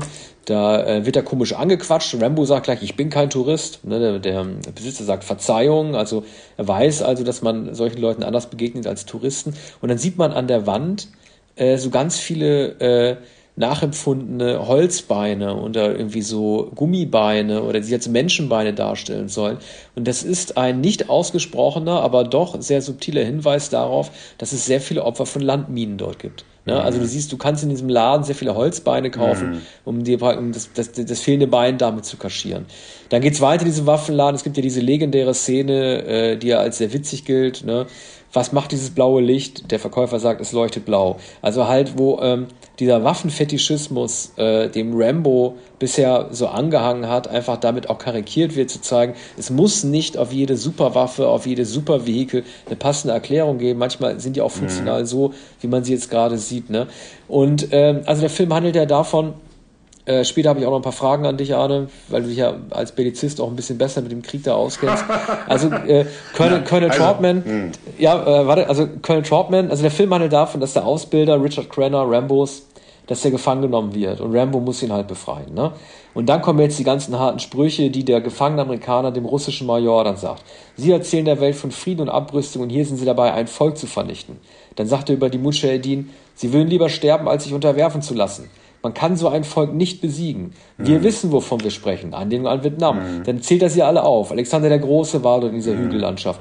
Genghis Khan, die Briten, jetzt die Russen. Mhm. So, ähm, das ist ein Film, in dem es aber tatsächlich Cäsar, es ist jetzt ein Film, in dem es tatsächlich, das ist der erste Rambo-Film, später, also in Rambo 4, als es in wieder Burma geht, ist es genauso. Das ist der erste Rambo-Film, in dem es tatsächlich um die fremdländische Bevölkerung auch geht, in deren Land Rambo äh, einbricht, um jemanden zu retten. Also es ging ja in Vietnam, in Rambo 2 nicht wirklich um die Vietnamesen. Hier geht es tatsächlich zum ersten Mal um die Afghanen. So, also, ähm, falls ja, du dich damit auskennst. Geht es tatsächlich ja? um die Afghanen, um den um ja. den Widerstand. Ja, ja, also er, er, er freundet sich an, doch, doch, doch. Also er, er freundet sich an mit, mit den Menschen. Es gibt leider kaum Frauen zu sehen. Das ist ja. ein typischer äh, Fehler der Regie ja, als auch der Erzählweise. Geblieben. Genau, die sind in den Hütten. Das ist, es gibt keine starke Frauenrolle. Das durfte man wahrscheinlich 1988 auch noch nicht erwarten. Soweit war das Kino nicht. Er freundet sich mit den Männern und mit einem Jungen an. So, äh, was ich mich jetzt frage, ist, äh, die Afghanen erzählen äh, jetzt Rambo so, äh, ja, also die Russen vergewaltigen und schlitzen unsere schwangeren Frauen auf. So, ich weiß nicht, ob, ob, das, ob, ob das so stimmt. Vielleicht kann man das auch nicht wissen, ob das stimmt. Was ich mich frage ist, wenn ein Russe einen gefangenen Ami so foltert, meinst du, das gab es überhaupt? Ich kann mir das gar nicht vorstellen, dass sowas passiert. Der wäre doch eigentlich gleich ein dritter Weltkrieg aus. Also solchen Aktionen lösen doch eigentlich gleich den dritten Weltkrieg aus. Ah, ich habe davon niemals gehört. Also beim Afghanistan-Krieg jener Jahre oder vielmehr bei, bei der russischen Invasion war es ja so, dass die Amerikaner die Mujahedin mit Waffen unterstützt haben, mit, äh, mit CIA und also über den CIA wurden äh, Waffen eingeschleust und zwar im Wert von Milliarden. Die Mujahedin äh, waren äh, die stellvertretenden Kämpfer äh, für die Amerikaner. Und die, die Amerikaner haben sie munitioniert. Anders hätten sie die Russen, die ja, glaube ich, mit, mit etwa 60.000 Soldaten im Land waren, nicht zurückschlagen können nach einigen Jahren. Aber das war, das war ein Stellvertreterkrieg, in dem die Amerikaner nur mit Agenten äh, nur, nur mittelbar teilgenommen haben. Mhm. Ich meine, Rambo ist ja letzten Endes wieder der White Savior, weil er für die Afghanen das Spiel gewinnt, das darf man auch nicht vergessen. Er ist als Actionfilm natürlich nicht so gelungen, weil das Erzählmuster von Teil 2 ähm, weiterführt. Insgesamt muss man sagen, ein Dschungelparcours äh, als, also ein großes Element, oder sozusagen so ein Action-Element der mhm. Szene, ist ja, dass Rambo sich versteckt und dann einen Hescher nach dem anderen erledigt. Mhm. Das sieht im Dschungel natürlich viel besser aus als, als in diesen kalten, dunklen afghanischen Höhlen, mhm. muss man ja auch sagen.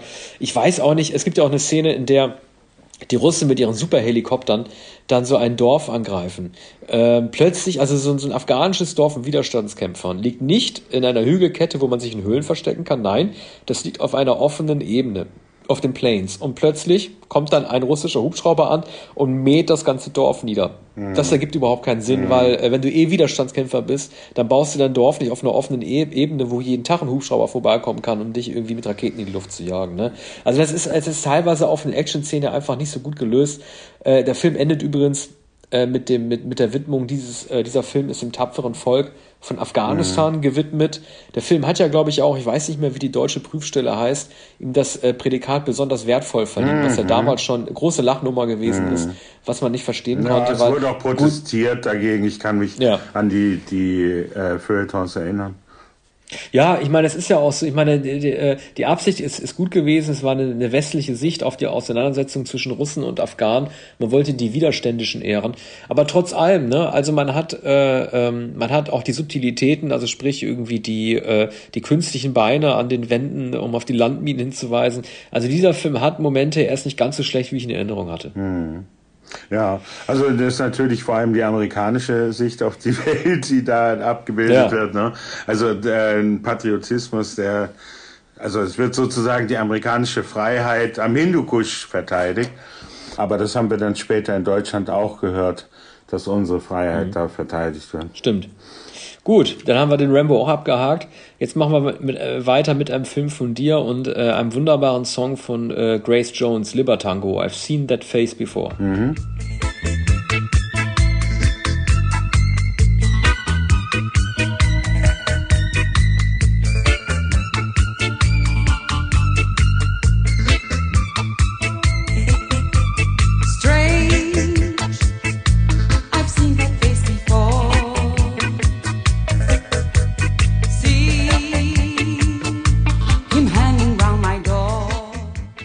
Ja, war aus Frantic, ne, dem Film von Roman mm, Polanski. Ja. Ich will es mal gleich vorwegnehmen, auch auf die Gefahren, dass ich jetzt wie ein ganz grober Sexist klinge.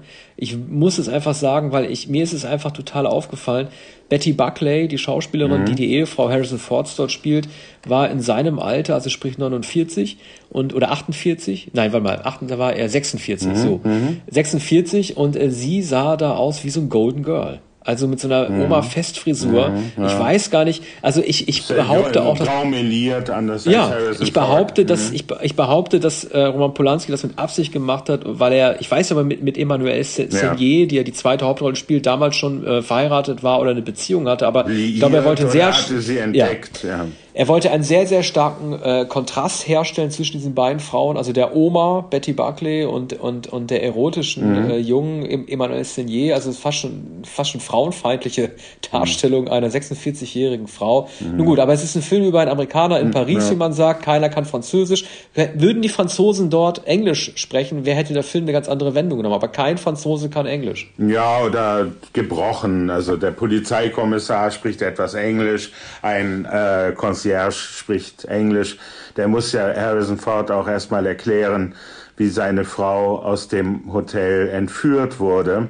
Nämlich der wird ja auch so sauer, Entschuldige, mhm. ganz kurz, der wird ja Harrison Ford auch so sauer, ne? Was ja. machen Sie hier eigentlich die ganze Sofort, Zeit? Sie ja. flachsen rum und dann sagt ja der Franzose auch, jetzt passen Sie mal auf. Auf dem Polizeirevier, ja. Ne? Mhm. Das ja. Polizei wir arbeiten hier. Ne? Ja, da wird auch das Vorurteil vom, von den laxen Franzosen auf dem Polizeirevier bestätigt die während äh, der Aufnahme der Personalien noch lachen auf Französisch. Das kann Harrison Ford gar nicht verstehen und er denkt, man mache sich lustig über ihn.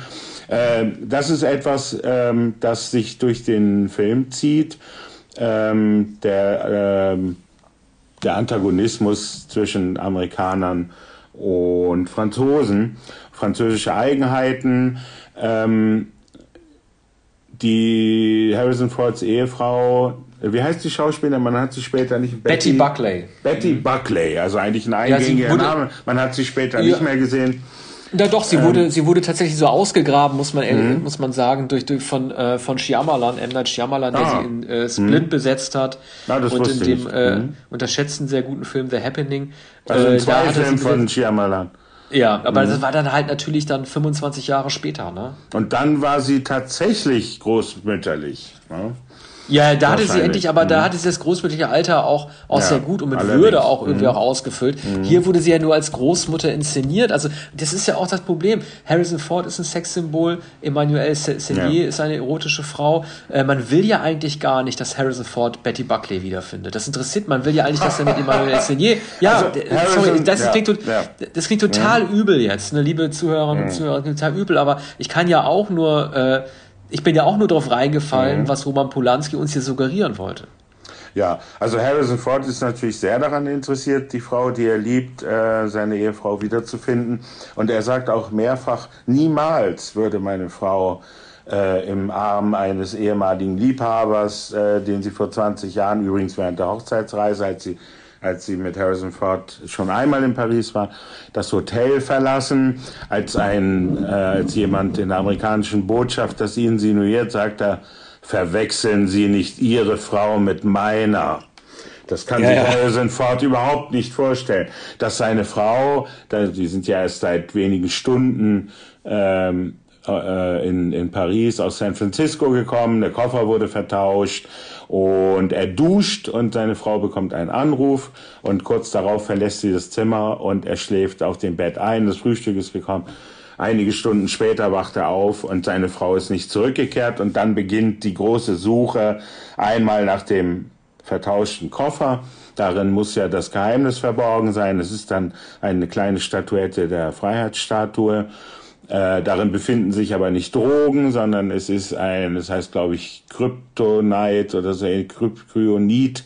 Und das ist. Fast wie bei Superman. Ja, das ist so eine Art Stecker, der die Abkopplung einer Raketenstufe bewerkstelligt ja, oder die aber, Zündung einer Atombombe. Ja, das erfährt man aber, aber das erst ist, das sehr ist spät. Das ist ein MacGuffin wie bei Hitchcock. Das ist so, es, ja und vor allem, ich finde, das ist der Moment, in dem der Film so ein bisschen den Fokus äh, verliert. Da wird der Film zu groß, weil wenn es um nukleare Sprengsätze oder die Freischaltung nuklearer Sprengsätze geht, ja. dann würde man nicht so Hi, äh, so Hiopai Kripo Leute schicken, mhm. dann würde es so Interpol schicken, CIA, FBI. Mhm. Also der, der, wird, der wird mit der wird mit äh, lokal französischen Mitteln versucht, irgendwie diesem großen Thema mhm. zu widmen. Es geht ja auch um den Konflikt von arabischen Terroristen gegen Israel. Also da wird ja wahrscheinlich auch eine biografische ja. Äh, Nuance von Polanski, der Jude ist, halt auch mitgespielt haben können. Aber die Israelis finde, werden sehr kurz erwähnt und die äh, Araber sind natürlich holzschnittartig ja. und die Amerikaner ja, sind vertreten durch die amerikanische Botschaft, also nicht mal äh, Klar, äh, von Agenten.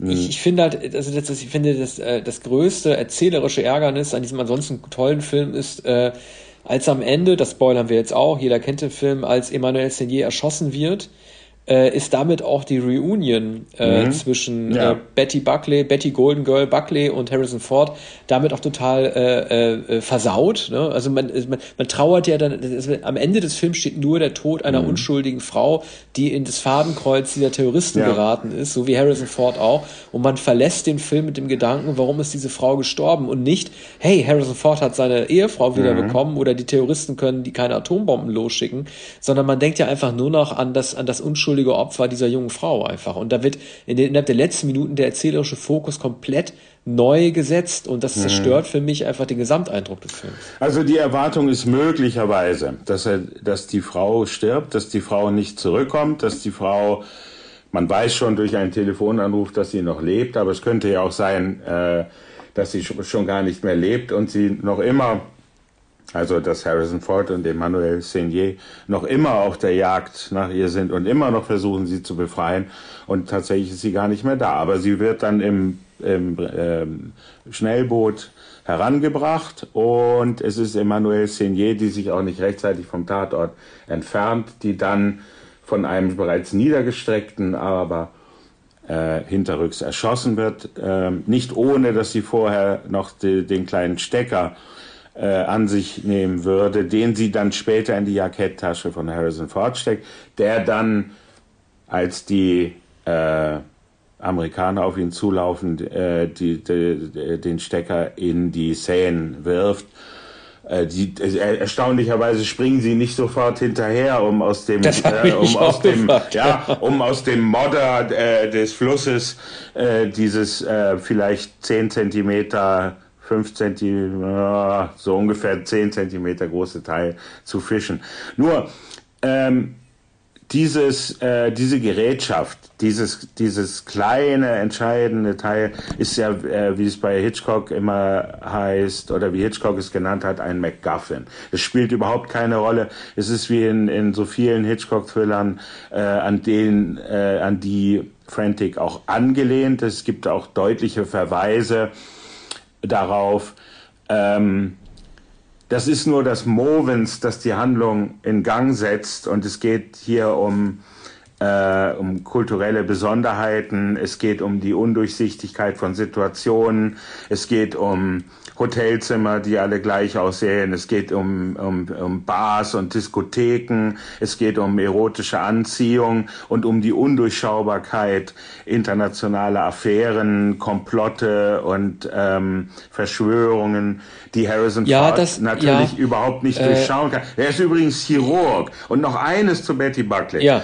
Wes weshalb die Frau, äh, die Ehefrau so besetzt wurde. Ähm, äh, Polanski, der ja schon lange nicht mehr in den USA drehen konnte. Der Film wurde auch deshalb in, in, äh, äh, von Warner Brothers in äh, Paris produziert. Äh, zeigt ein amerikanisches Ehepaar aus San Francisco. Harrison Ford ist äh, Chirurg. Ich glaube, von der Frau erfährt man das gar nicht. 20 Jahre nach ihrer Hochzeitsreise kehren sie nach ähm, Paris zurück. Und Harrison Ford ist äh, eingeladen zu einem Chirurgenkongress. Internationale Chirurgen warten auf seine Rede. Das ist auch wie bei äh, Hitchcock in ähm, Der Mann, der zu viel wusste mit äh, James Stewart. So, und die Normalität dieses Paares, ein etwas mürrischer amerikanischer, auch ein etwas ungeduldiger amerikanischer Chirurg, äh, der, der, der seine Ruhe haben möchte und der die Romantik von Paris klischeehaft genießen möchte, äh, dem wird die Frau entwendet und er fällt aus allen Wolken. Und er ist von Anfang an gegenüber Concierge und äh, französischen Polizisten und amerikanischer Botschaft, er ist überall ungehalten, wütend, er ist unverständig, er beleidigt alle, so dass er niemand mehr hat. Nur ja, eine aber Frau, würde, Emmanuel Seigné, ja, eine Französin. Das würde ich ihm aber, ja. Ich finde, ich finde, dass er schon, dass Harrison Ford äh, relativ schlau äh, Zusammenhänge ziehen kann zwischen den Kofferinhalten, der Bar, in der er gehen muss, dass er die Leichen, dass er die Tatorte schnell verlässt, wo er Leichen findet. Äh, weil der Filmmeister, der Filmmeister frantic und äh, hektisch, ne, also auf Deutsch übersetzt mhm. hektisch. Und ähm, eins, ein großes Thema der Polanski-Filme äh, generell ist ja die Frage, äh, spinne ich eigentlich oder nehme ich die Dinge wirklich so wahr, wie sie sind? Das war mhm. ja schon ein mhm. großes Thema bei Rosemary's Baby, wo über lange Zeit nicht klar ist, ob sie, ob sie nicht doch verrückt ist, ob sie wirklich das Kind ja. äh, Satans in sich trägt. Äh, was wollen die Leute eigentlich? Bin ich eine Frau am Rande des Nervenzusammenbruchs? Mhm. Stimmt das alles? Bei Tanze Vampire, genau, bei Tanze Vampire hast du das auch. Gibt es, gibt es das? Oder, oder bin ich derjenige, der in diesem Schloss sich alles nur einbildet? Am stärksten hat man es natürlich im Tenant, äh, der Mieter, Locketeer von 1977. Das war, dürfte sein erster Film gewesen sein, den er nach seinem Exil äh, nicht mehr in den USA gedreht hat. Chinatown war 74, mhm. äh, der Mieter war 76.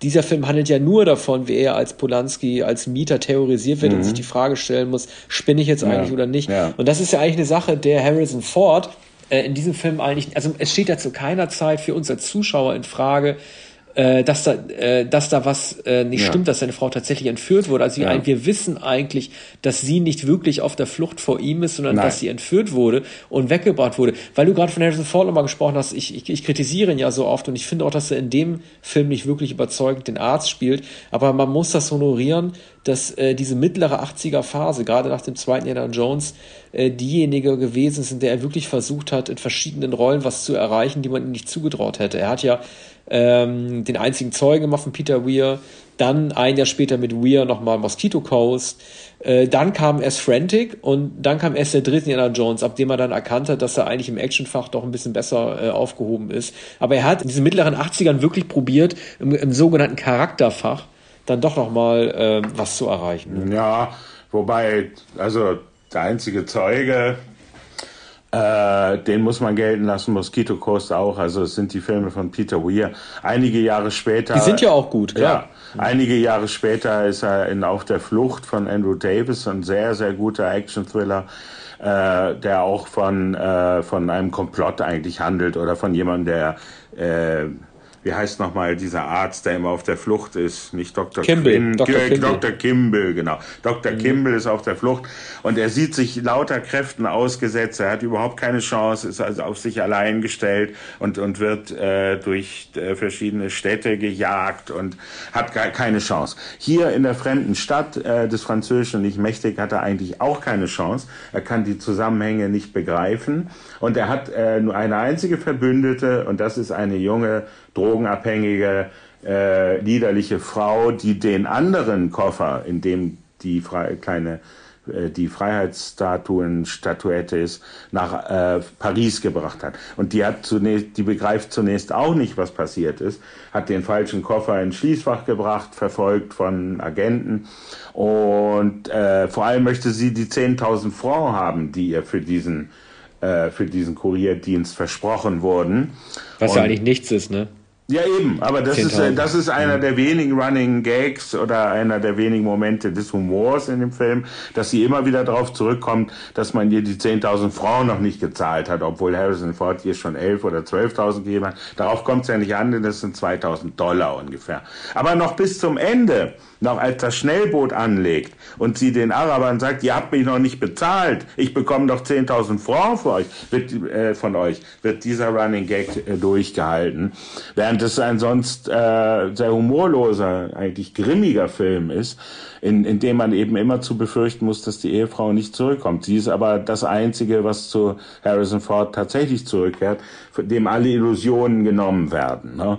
der, äh, dessen ähm, äh, einmal telefoniert er mit den daheim gebliebenen Kindern. Ich glaube, er hat drei Kinder, zwei sind noch sehr jung und äh, er, er, telefoniert Tränen erstickt mit ihnen und will ihnen vorgaukeln, dass alles in Ordnung sei, ob, obwohl man deutlich hört. Und der Sohn äh, am Telefon hört das auch, dass nichts in Ordnung ist und er sagt ihnen natürlich nicht, dass die Mutter entführt wurde. Das alles spielt, das ist eben die Hektik des Films innerhalb von zwei Tagen ungefähr. Der, der Kongress findet derweil statt und er trifft immer zu Chirurgen, die auch zu diesem Kongress gehen und die äh, als Mischung aus Touristen und Handlungsreisenden in der die Stadt trifft ja vor allem in denselben in den Nachtclubs, in der genau, zufällig auch ja, ist. Und immer und läuft Grace Jones. Und, ja. äh, und, und am Flughafen und, und alle sehen diese Frau Emmanuel Seigné, die inszeniert wird in, in Leder, im Lederrock und mit Lederkappe und im engen roten Kleid. Und einmal tanzt sie zu diesem Grace Jones Song. mit ihm sogar. Aber dieser Grace ja. Jones Song, weil wir haben doch über die Soundtracks gesprochen und dass sie ein erzählerisches Element darstellen. Es ist ein Film, der aufgrund seines Akkordeons und des Tango-Rhythmus mhm. natürlich gut zur Stadt der Liebe passt. Aber äh, es ist ja ein Film, dessen Inhalt überhaupt nichts mit der Story zu tun hat. Das fand ich ja gerade so erfrischend. Ne? I've seen that face before. Mhm. Es gibt eigentlich in diesem Moment kein, in diesem Film eigentlich Nein. keinen Moment, in dem es darum geht, dass man jemanden wiedererkennt Nee. Und dann daraus eine, nee. logische äh, äh Handlung, nee. äh, Folge für die Handlung dann erzielt. Es ist einfach nur ein, ein schön klingendes Lied, das zu Paris passt. Also ganz, ganz äh, simpel ja. instrumentalisiert mhm. und auch gut instrumentalisiert. Ja, also man hat damals eine Grace Jones gehört, aber schon einige Jahre vorher bei Nightclubbing. Und äh, es gibt eine Szene, da sitzen sie im Auto und ähm, Senier, die am Lenkrad sitzt, fragt Harrison Ford, welche Musik hören Sie denn? Dann sagt er, ja, aus dem Radio, alte Songs. Dann sagt sie, ja, ich auch alte Songs. Songs und dann erklingt die, dieser Face-Song von Grace Jones und dann sagt er, ja, aber das ist doch neu, das ist doch nicht alt. Dann sagt sie, wieso? Das ist drei oder vier Jahre alt. Ne? Das ist ja. ein alter Song. Und, und das ja. ist ihr Lieblingslied und es äh, ertönt mindestens drei oder vier Mal. Es kommt aus dem Radio und als Harrison Ford mit, mit seinem äh, kleinen Sohn telefoniert, hört man das im Hintergrund. Da ist nämlich eine Hausparty in San Francisco und dann fragt Harrison Ford bei aller Trauer, bei aller Panik, was ist denn das für ein Lied im Hintergrund? Er sagt, ja, das ist mhm. Grace Jones. Ne?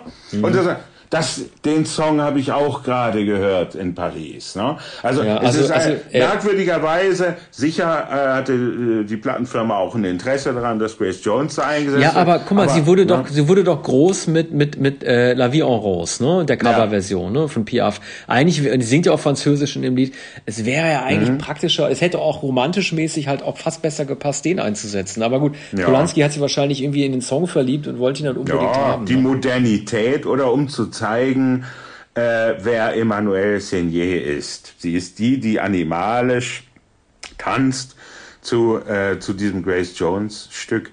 Ähm, ich weiß nicht, ob also 1987 äh, war das eigentlich nicht oder 88 dann schon, als mhm. es. Ich habe sogar gesehen, 1989 lief der Film noch in deutschen Kinos. Ja, der, bei uns ja. lief der 89 ja. ja, aber war Grace Jones ja, ja. schon total genau. durch. Ne? Also, also der, der Slave to the Rhythm war ihr letzter Hit. Ja, und der, der war, der war von 85. Der war später, ja.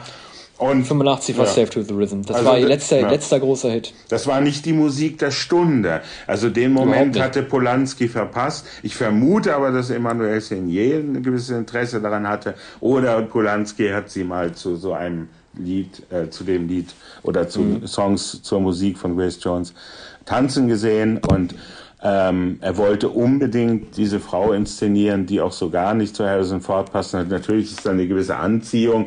Man weiß aber auch nicht genau, wie sie nun in dieser kurzen Zeit, da sie immer mit ihm auf der Jagd nach irgendetwas ist, so viel, so, so eine große Sympathie für ihn entwickeln kann. Und man hat eher den Eindruck, dass sie in ihm eine begehrenswerte auch Vaterfigur sieht, als dass er umgekehrt von ihr äh, so affiziert wäre. Einmal ist er in ihrer äh, Dachgaube, äh, in ihrer Dachwohnung. Äh, naja, er legt genau, sich nackt zieht hin. sie sich, ja, aber vorher... Du, er kriegt ja übrigens, das ist eine Sache, die bei mhm. Polanski oft unterschätzt wird. Äh, Polanski macht oft sehr äh, kurze, aber sehr grobe und brutale äh, Schlägereien. Ne? Also auch als er mal ähm, einmal Jack Nicholson die Nase aufgeschlitzt hat und hier ist es ja einer ja. der Terroristen, der Harrison Ford einen derart gezielten mhm. Kopftritt äh, mit äh, Tritt gegen den Kopf verpasst, mhm. dass, er, dass er sofort bewusstlos wird und das sah total gut aus. Ja, allerdings äh, hat er, also er tut so, als sei er der, der äh, Liebhaber, er kommt dann ja. von, von außen durch die Dachluke, legt sich ins Bett und, und ruft dann Schatz, wo bist du denn? Tut mhm. so, als hätte er geschlafen.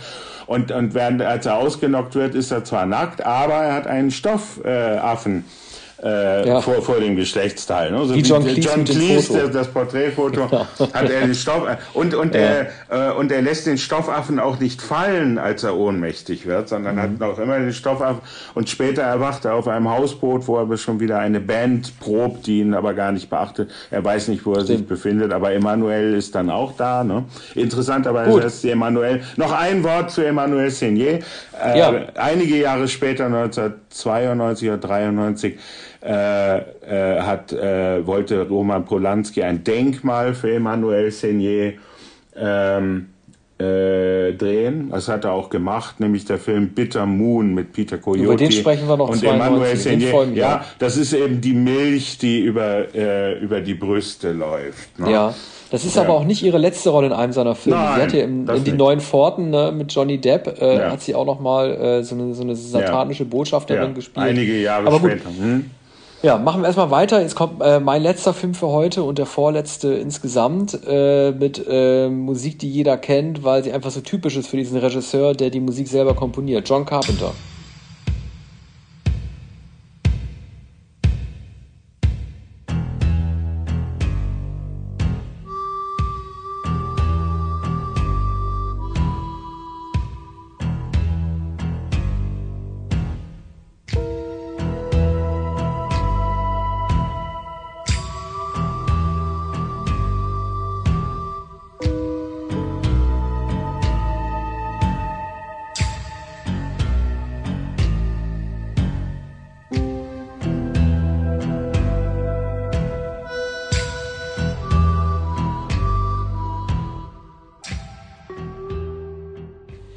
Ja, das war aus Sie leben. Äh, Sie leben äh, gilt heute als Schlusspunkt seiner goldenen Strecke, die mit Darkstar 74 einsetzte und mit diesem Film 1988 endete. Ein Film, der seinerzeit äh, zwar ein Hit war, das wird oft vergessen. Er war auf Platz 1 der amerikanischen Charts, aber er galt für viele Jahre als misslungen. Heute gilt er als prophetisch. Mhm. Äh, die Beschreibungen, ähm, also die Zuschreibungen dieses Films sind so äh, zwischen schon so oft äh, gebraucht worden, dass ich es fast schon zu klischeehaft finde, davon jetzt zu sprechen, aber er gilt halt sozusagen als äh, alles jetzt in Anführungszeichen als Kommentar gegen die äh, turbokapitalistische Reagan-Ära. Es geht darum, dass äh, einfache Arbeiter sich äh, eine so äh, Sonnenbrille aufsetzen und äh, durch diese Sonnenbrille erkennen, dass äh, in Wirklichkeit äh, viele ihrer Mitmenschen, die sie sehen, Außerirdische sind, diese ausbeuten und zu äh, stummen äh, Konsumenten machen sollen. Ähm, ich habe den Film nochmal angesehen und fand den auch wirklich, wirklich richtig gut. Also äh, es gibt viele Essays, die die Frage behandelt haben, ob die heutigen Rebellen, also Roddy Piper, ein ähm, äh, Wrestler, spielt eine der Hauptfiguren, die andere Hauptfigur wird von Keith David gespielt. Äh, das sind äh, Arbeiter aus der Arbeiterklasse, der linken Arbeiterklasse. Äh, es gibt viele Essays, die die Frage behandeln, ob äh, heutige Rebellen gegen das System nicht eher Rechte sein würden. Ne? Also ob man nicht irgendwie ob man da nicht irgendwie die, die Zielgruppe oder ob man nicht irgendwie diejenigen, die gegen solche Leute protestieren, ob es nicht, ob es nicht so rechte Idioten wären, statt irgendwie so linke äh, Arbeiter. Das weiß ich jetzt nicht, kann ich nicht sagen. Der Film spielt in Downtown Los Angeles, also quasi im assigeren Teil von Los Angeles, äh, dort wo die Hochhäuser stehen. Äh, es gibt da so, so Skid Row-artige äh, Zeltplätze, wo halt die ganzen Arbeiter abends unterkommen, die dann auch von so Zeltstädte, die dann plattgewalzt werden, vom Polizisten. Also es ist ein Film, der den Aufstand der Arbeiterklasse äh, gegen die Oberen behandeln.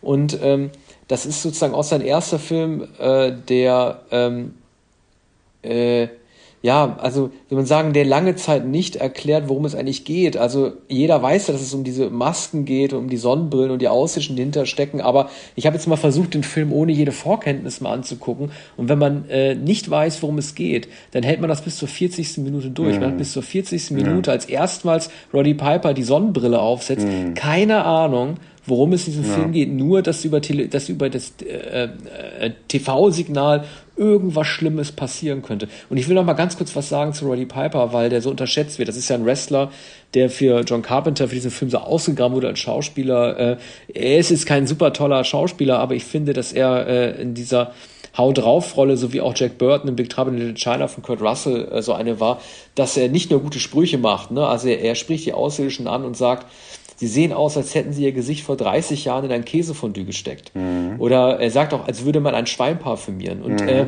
er ist so ein Haut typ der nie die Gesetzmäßigkeiten in Frage stellt, ne? sondern einfach die Brille aufzieht und sagt, okay, jetzt muss ich diese Außerirdischen töten, die müssen mhm. jetzt auf einmal irgendwie weg. Ne? Aber es gibt eine Szene, die er wirklich gut schauspielert, über die kaum einer gesprochen hat und die zeigt, ähm, dass es alles doch ein bisschen komplizierter ist. Ähm, es gibt einen Moment, in der so eine Infiltration in die Basis der Außerirdischen vornimmt und äh, dort bei so einer Führung sieht, wie ein Mensch von äh, die, dieser Erdstation aus per Lichtgeschwindigkeit durch den Weltraum katapultiert wird, sofort auf einen anderen Planeten. Und dann gibt es einen Schnitt, den Carpenter gut gemacht hat, dann sieht man zum ersten Mal das Gesicht Roddy Pipers, wie äh, ihm die Kinnlade runterfällt und wie erstaunt. Es mhm. ist das erste Mal in dem Film, das einzige Mal, dass Roddy Piper versteht, dass er es hier mit einer Macht zu tun hat, die über Naturgesetze verfügt, über physikalische Möglichkeiten, die er niemals als Erdenmensch wird verstehen können. Das fand mhm. ich einfach total gut gespielt und das zeigt auch, dass es nicht nur so ein Baller-Ab-Film ist, wir, wir nehmen die Schrotflinte und jagen alle Außerirdischen Luft, sondern es wird auch gezeigt, dass diese Außerirdischen etwas auf die Erde gebracht haben, das so groß ist, dass es niemals erfasst werden kann.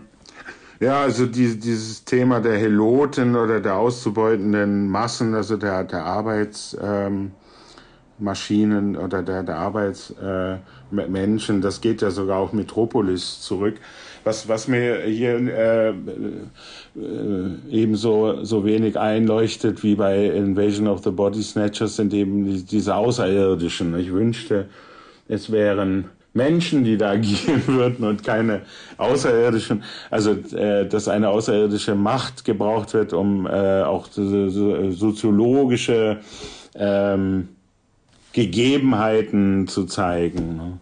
Ja, aber das, wäre das wäre dann nicht Carpenters Sujet, ne? Ja, ja also genau. Mhm. Also also Carpenter musste halt äh, die Außerirdischen benutzen, die übrigens auch finde ich wirklich gut aussehen. Also Graffiti von diesen außerirdischen Skelettköpfen sind inzwischen bekannt geworden, genauso wie die Befehle, die sie äußern. Mhm. Consume, Obey und so weiter. Das hat eine richtige politische Bewegung losgelegt. Es ist ein politischer Film. Keiner redet mhm. über Escape from New York, wenn es um politische mhm. Filme geht. Es ist äh, nicht ansatzweise ein Westernfilm. Und das Interessante ist ja, die Außerirdischen, ähm, also gerade gerade in Bezug auf den Klimawandel und die Klimakrise, mhm. ne? also äh, sie sind äh, diejenigen, die, äh, das wird im Film auch gesagt, die das, die das Kohlendioxid in unsere Atmosphäre sozusagen reinschieben. Ne? Also die ja. sorgen für äh, das Umweltdesaster.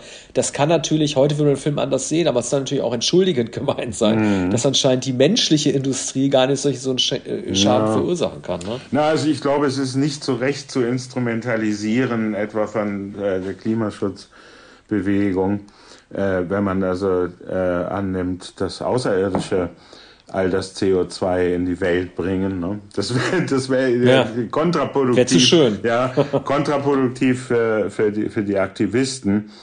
Ähm, und man, man wird sich heute nicht mehr darauf einigen können, dass man es mit Außerirdischen zu tun hat. Möglicherweise gibt es in Deutschland eine Partei, die dergleichen unterstützen würde. Ne? Ja, allerdings. Und, und äh, die sich ähm, äh, die begeistert die, die, diese Idee aufgreifen würde. Aber äh, du hast recht, es ist ein außerordentlich spannender Film. Ich kann mich erinnern an, an die, die Kritiken in den Feuilletons, waren damals eher unentschlossen.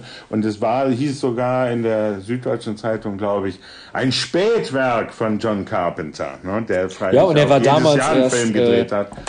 Ja, ich wollte sagen, und er war damals erst 40. Ne? Ja. Also ich, wir haben es, glaube ich, schon, als wir äh, welche, welche 80er Jahre haben wir ins letzte besprochen? Wir haben, glaube ich, 83 und da habe ich über Christine geredet. Da galt er auch schon als einer, der ein Spätwerk macht. Ne? Der war Meister, ja. 88, also, also es ist eine Goldstrecke. Also ich weiß, der Begriff ist total irgendwie überstrapaziert, aber es ist eine Goldstrecke, die er in zwölf Jahren von 74, nee, 14 Jahren von 74 mhm. bis 88 hingelegt hat. Nicht alle Filme sind gleich äh, gelungen und auch dieser Film hat, hat seine Schwächen. Alle reden natürlich über die sechsminütige Schlägerei zwischen äh, Keith David und, und Roddy Piper, weil äh, Keith David die Sonnenbrille nicht aufsetzen will.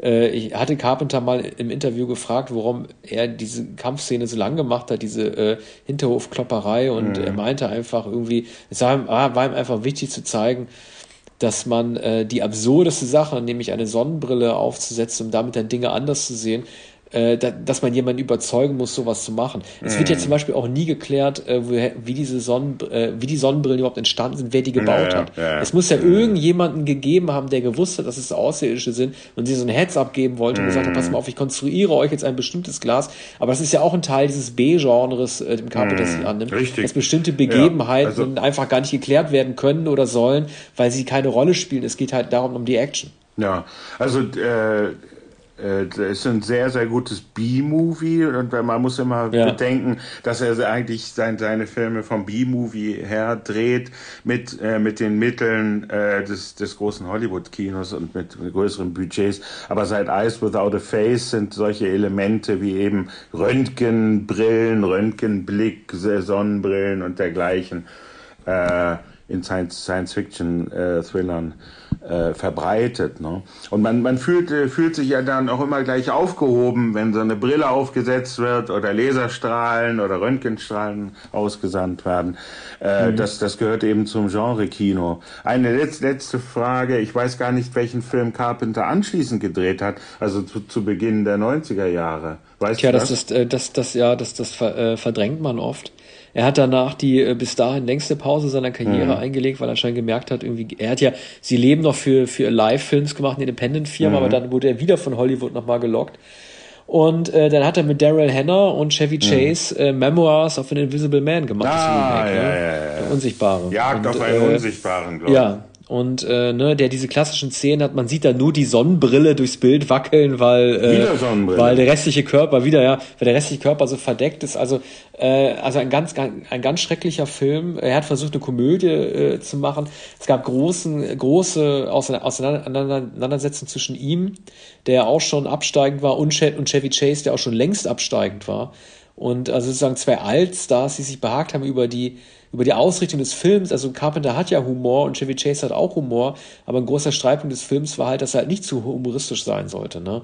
Ach, ich erinnere mich an so eine blöde Skifahrt, wo man nur die Skier sieht und die Stöcker und ich finde das ganze Element irgendwie jemanden nur so halb unsichtbar zu machen, das ist ein ganz äh, biederer Humor, den man sich heute gar nicht mehr vorstellen kann. Mhm. Also der Film ging völlig unter. Auch den äh, stammt eigentlich aus den 30er Jahren diese ja, Idee. Ne? Also da ja. wurden zum ersten Mal solche Experimente Experimente gemacht oder die Vorstellung mhm. des, ähm, des unsichtbaren Menschen des Phantoms stammt wahrscheinlich noch aus der Zeit von Sir Arthur äh, äh, Conan Doyle. Ne? Das könnte ja. von, von Sherlock Holmes, aus einer Sherlock Holmes Geschichte sein. Und äh, mhm. möglicherweise ist das auch so. Nun, wir müssen äh, zum Abschluss kommen und haben schon etwas ähm, anderthalb Stunden überzogen, glaube ich. Ja, wir haben also noch einen das, Film von dir. Ein äh, ja, genau. noch. Nee, ich, will, will, will sagen, wir Ach, haben das klassische ja. äh, Spielfilmformat schon überschritten. Ja, aber besser machen wir Der letzte Film, äh, über den wir sprechen, jetzt kommt gleich die Musik.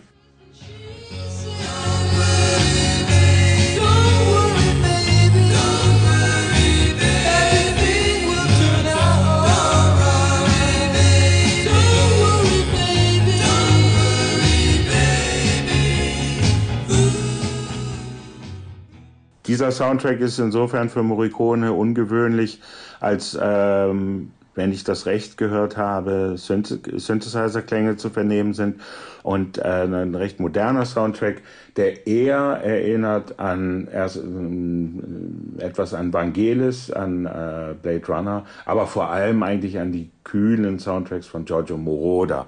Und ähm, das folgt wahrscheinlich dem, äh, ja, gar nicht so sehr dem Konzept des Films.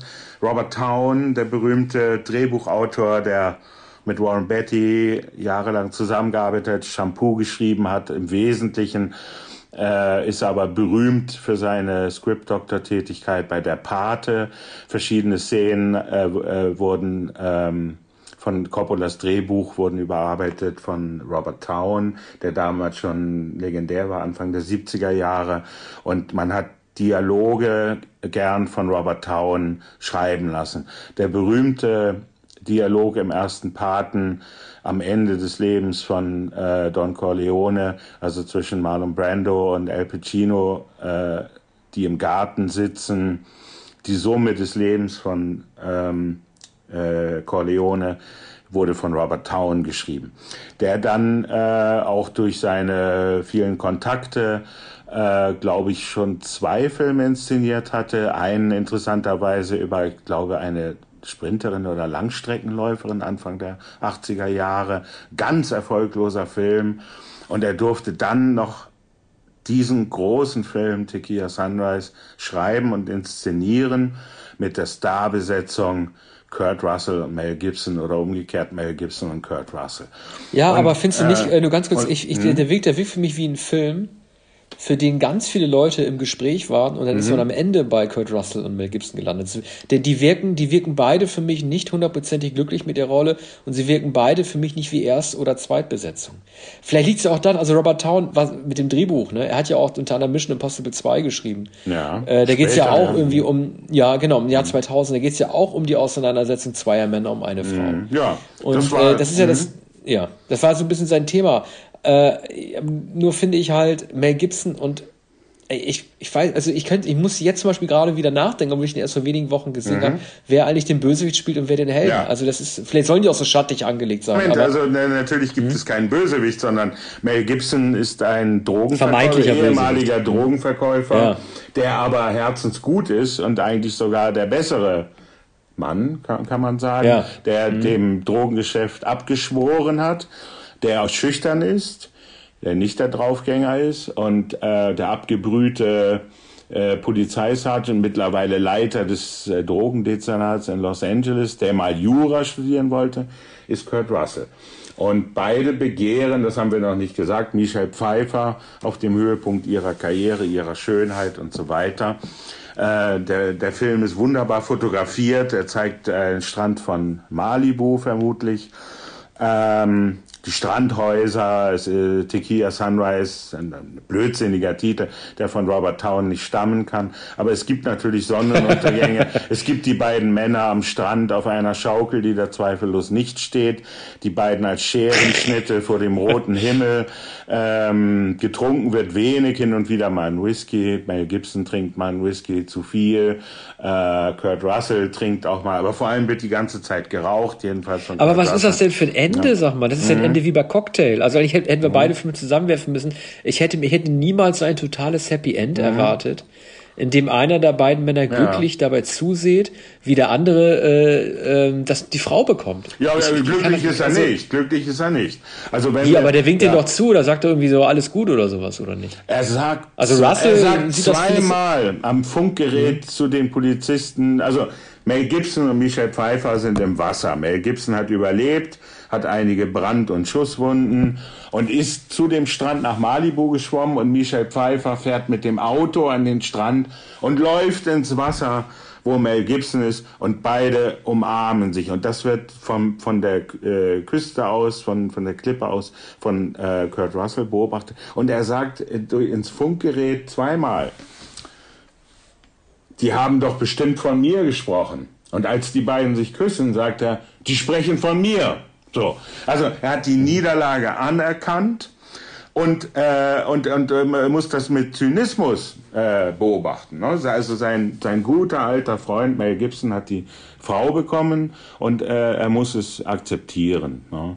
Denn ähm, er, er, war ja zu, er war ja zuerst innerhalb kurzer Zeit zuerst liiert mit Michelle Pfeiffer, die äh, Mel Gibson zuerst kannte und Mel Gibson hat sich aber nicht getraut. Ja, er hat sogar äh, sich mit einem Anwalt getroffen und hat äh, Beruf mit, ähm, mit seinem eigentlichen Anliegen, nämlich mit dem äh, Liebesprojekt, vermengt.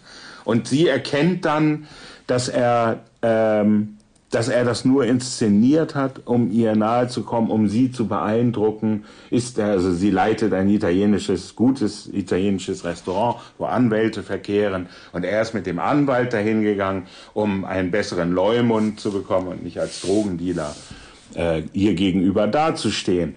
Und die, Sag mal, was ist das eigentlich, was ist das eigentlich für ein Genre? Das ist doch kein Noir-Film oder so. Nein, oder? aber es hat, äh, es hat ähm, es hat Anleihen natürlich beim Film Noir und vor allem bei, bei frühen äh, Polizeifilmen, wie Anthony Manzi gedreht hat, Ende der 40er, Anfang der 50er Jahre. Ne? Also es ist schon eine Noir-Stimmung, die natürlich hier von den goldenen, von der goldenen Inszenierung, dem goldenen Malibu Los Angeles konterkariert wird. Ne? Also es ist ein sehr schön anzusehener Film. Aber die, also ich weiß nicht, also wenn ich das richtig, wenn ich mir das richtig abgespeichert habe, sind auch Robert Town Drehbücher eigentlich auch immer fest in ihrer Zeit angesiedelt. Dieser Film, er behandelt we weder die ausgehenden 80er, mhm. noch müsste er streng genommen in, in, in Los Angeles spielen. Gut, wissen natürlich nicht alle Drehbücher, nur weil sie dort mhm. geschrieben wurden, aber das ist ein Film, der von einer derartigen äh, Zeitlosigkeit geprägt ist, dass ich gar nicht weiß, warum denn nur mhm. ausgerechnet da entstehen muss. Ja, naja gut, es ist eine Hommage auch an Los Angeles, also die Stadt, in der Robert Town äh, naturgemäß gelebt hat, wahrscheinlich auch in Malibu und am Strand. Der Strand wird immer zugezeigt, Strandhäuser werden gezeigt, dieses italienische Restaurant. Es gibt aber sonst eigentlich kein Genius Loci, also es sind Postkartenansichten und der Film ist tatsächlich ein altmodisches Melodram. Ein Melodram und zugleich ein Polizei- oder Drogenthriller. Dass es hier um etwa 1200 Pfund Kokain geht, ist möglicherweise auch kein Zufall. Insofern als Robert Town, Robert Town notorisch war, wie die meisten Drehbuchautoren, nicht nur jener Zeit, für Kokainkonsum. Und äh, Robert Town war oft nicht dazu in der Lage, äh, hatte oft äh, Schreibblockade. Ähm, die aber darauf zurückzuführen war, äh, war, dass er im Übermaß Kokain konsumierte und sogar Warren Betty und andere äh, die ihn schätzen und mit ihm befreundet waren, sich darum bemüht, dass er überhaupt noch schreiben konnte oder dass er noch Filme inszenieren konnte, weil er als mindestens so unzuverlässig oder etwa so unzuverlässig galt wie Sam Peckinpah in den 70er Jahren. Ne? Lebt er eigentlich noch, Robert Town? Nein, nein, der ist vor einigen Jahren gestorben. Und ich glaube auch, dass er nach Tequila Sunrise ähm, keinen Film mehr gemacht hat oder äh, nur noch äh, kleinere, unabhängige Filme. Obwohl Tequila Sunrise, ein, soweit ich weiß, ordentlicher Erfolg war, eben auch der Besetzung. Ja, der Aber war Nummer stimmt. eins. Und hm. Ja. Ne? Also ich, ich, ich, fand, ich fand sein Skript, also das wirkt jetzt so ein bisschen, ähm, ich gebe zu, ich kenne mich mit Robert Town nicht so richtig aus. Ich äh, bin halt darauf aufmerksam geworden, dass er halt, dass halt Mission Impossible 2 ein, ein riesen Engagement für ihn gewesen ist und für sehr viel Aussehen äh, äh, äh, gesorgt hat, weil das natürlich so ein Franchise ist, für den man nie gedacht hätte, diesen alten, ähm, damals schon äh, äh, älteren Herrn dann irgendwie zu nehmen, der vor allen Dingen im New Hollywood ja auch groß wurde, ne? Aber seine, aber seine Sprüche wurden zitiert, ne? Also äh, in dem Film sagt äh, der Schurke zu Tom Cruise, Women like monkeys they are. Das wurde sehr oft zitiert. Und es ist Anthony Hopkins als Auftraggeber von Tom Cruise, der zu Tom Cruise sagt, This is not mission difficult, this is mission impossible. Mm. Das klingt total doof. Also vielleicht auch, wie ich das sage, aber das mm. würde so, das sind so äh, pointierte Sachen, ja, wo man auch fast das Gefühl haben könnte, Robert Town wurde als Spin-Doktor dort ja. eingesetzt. ja, so. ja, der wurde meistens äh, als Spin-Doktor und auch ohne Credits ähm, äh, beschäftigt.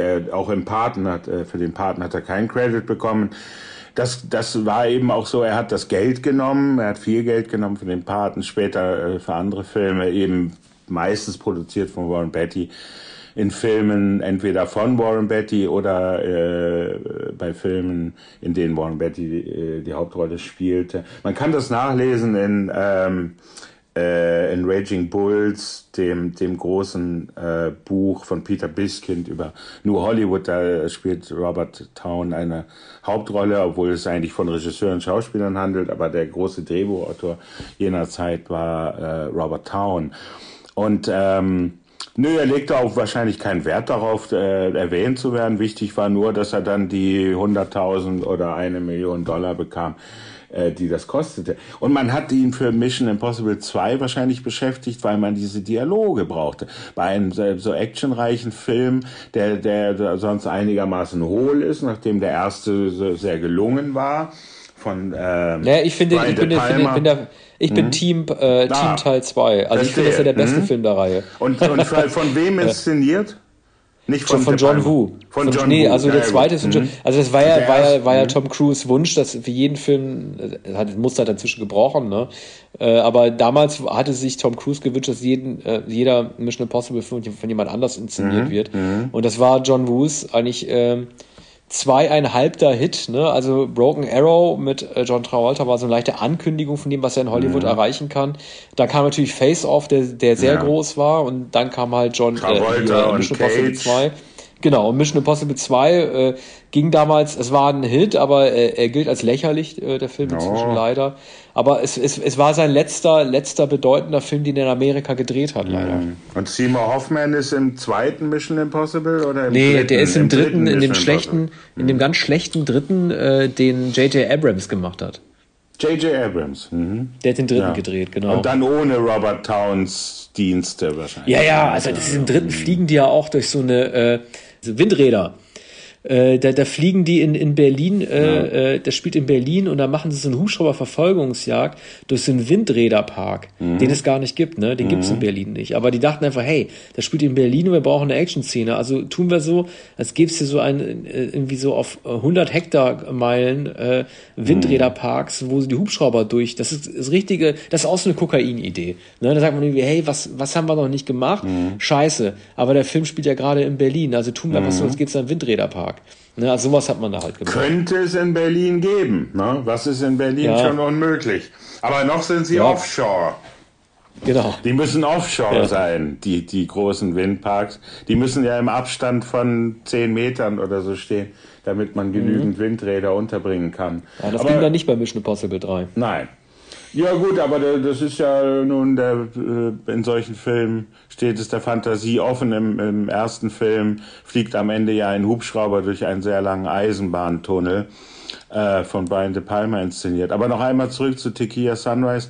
Ich denke auch, dass verschiedene Hauptdarsteller im Gespräch waren. Es hätten nicht Mel Gibson sein müssen und nicht Kurt Russell. Zum Beispiel hätte es äh, äh, Jeff Bridges sein können, der glaube ich im selben Jahr in die fabelhaften Baker Boys neben Michelle Pfeiffer und neben seinem Bruder Bo Bridges spielte. Der Film war, glaube ich, sogar noch erfolgreicher als Tequila Sunrise und einer der großen romantischen Filme der späten 80er Jahre. Und, äh, und Tequila Sunrise ist eben einerseits diese Drogengeschichte und die ist etwas verworren und eigentlich umständlich. Auch der große Nebendarsteller J.T. Walsh, der früh gestorben ist. Übrigens der Nebendarsteller, der in, in jenem Jahrzehnt bis in die 90er Jahre die aller, allermeisten Rollen gespielt hat. Der hat innerhalb weniger Jahre in 50 Filmen größere Nebenrollen gespielt. Ähm, wenn man das Gesicht sieht, dann weiß man, wer J.T. Walsh ist. Der, der hat also ständig Bösewichte, Polizei, Inspektoren, äh, Schurken, äh, also meistens irgendwie undurchsichtige Gestalten gespielt. Und der ist auch hier der Polizeikommissar, der Mel Gibson etwas anhängen will und der ihn schließlich erschießen äh, möchte. Aber so, es wären einige Hauptdarsteller denkbar gewesen.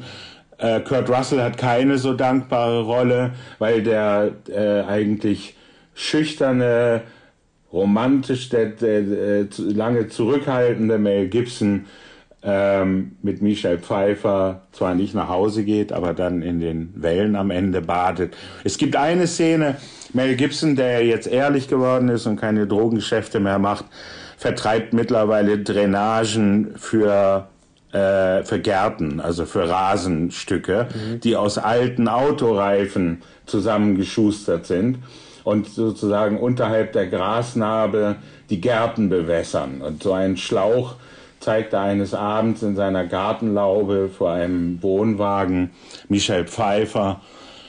Und dann sagt sie etwas und, und fügt sofort an, aber ich wollte sie nicht verletzen oder mittlerweile duzen sie sich wahrscheinlich. Na, vielleicht sieht sie sich sogar. Aber ich wollte sie, ich wollte sie nicht verletzen. Und dann sagt er, es tut weh, sie anzuschauen. Und das ist Robert Town. Ne? Dafür hat sich der ganze Film ja. gelohnt, abgesehen von, ja, von der letzten Szene in der Brandung. Ne? Ja, ja also mit anderen Worten, äh, Tequila Sunrise ist mein Lieblingsfilm äh, für heute Abend. Frantic ist auch ein sehr spannender, heute noch äh, ja, ich habe mich ein bisschen, ein typischer 80er-Jahre-Film ich habe über Frantic, ich habe mich auch über Frantic zu sehr aufgeregt, das war nicht ganz gerecht. Also Frantic, äh, also meine Überraschung äh, des heutigen Abends für mich war neben Frantic dann tatsächlich Rambo 3, so blöd wie es klingt. Mhm. Äh, hätte ich nicht gedacht. Mhm. Weil, Aber ne, Lieblingsfilm äh, oder die, die, Überraschung? Die Überraschung dieser, des Films. Also mhm. äh, natürlich, ja klar, wer mich kennt, weiß, mhm. dass das Sie leben mein eigentlicher Lieblingsfilm ist. Aber ich habe mich ja. doch gefreut. Mhm. Ich habe hab mich doch gefreut, dass Sie über Rambo gesprochen hat. Aber wir haben ähm, für die nächste 88er äh, Sendung auch einige Überraschungen noch parat. Wir machen unter anderem äh, Stirb langsam natürlich, der 88er Film, der nicht fehlen darf. Äh, wir machen Rattle in Hum. Wir machen ähm, äh, den Zwillingsfilm von Kronberg, den du vorstellen wirst. Mhm. Die Unzertrennlichen Dead werden wir Ringers. machen. Mhm. Die Dead Ringers, wir machen noch Midnight Run. Also Roger Rabbit wird noch vorkommen. Also wir haben einige äh, Überraschungen noch im Petto. Aber ich glaube, als nächstes ist wahrscheinlich erstmal wieder Bond dran, ne? Ja, der Spion, der mich liebte, oder? Ja. Ja. Spy Who Loved Me, genau, das wird wahrscheinlich der Wenn nächste. wir die Chronologie tatsächlich einhalten, aber wir müssen, ja. wir müssen noch einige Filme sehen aus dem Jahr 1988. Absolut. Und äh, übrigens äh, ein, ein Jahrgang, äh, den, den ich viel höher einschätze als du, was aber möglicherweise daran liegt, dass ich damals schon sehr, sehr oft ins Kino gegangen bin, 17, 18 Jahre alt. Ja, ja, vor allen Dingen, äh, dann wird 89 ja nochmal richtig eine, eine brillante Nummer. Mhm. 89 wird richtig toll. Da freue ich mich auch schon drauf. Gut, dann schauen wir okay, voraus. Ja. Vielen Dank für genau. heute. Ja, bis bald. Bis Tschüss. demnächst. Tschüss.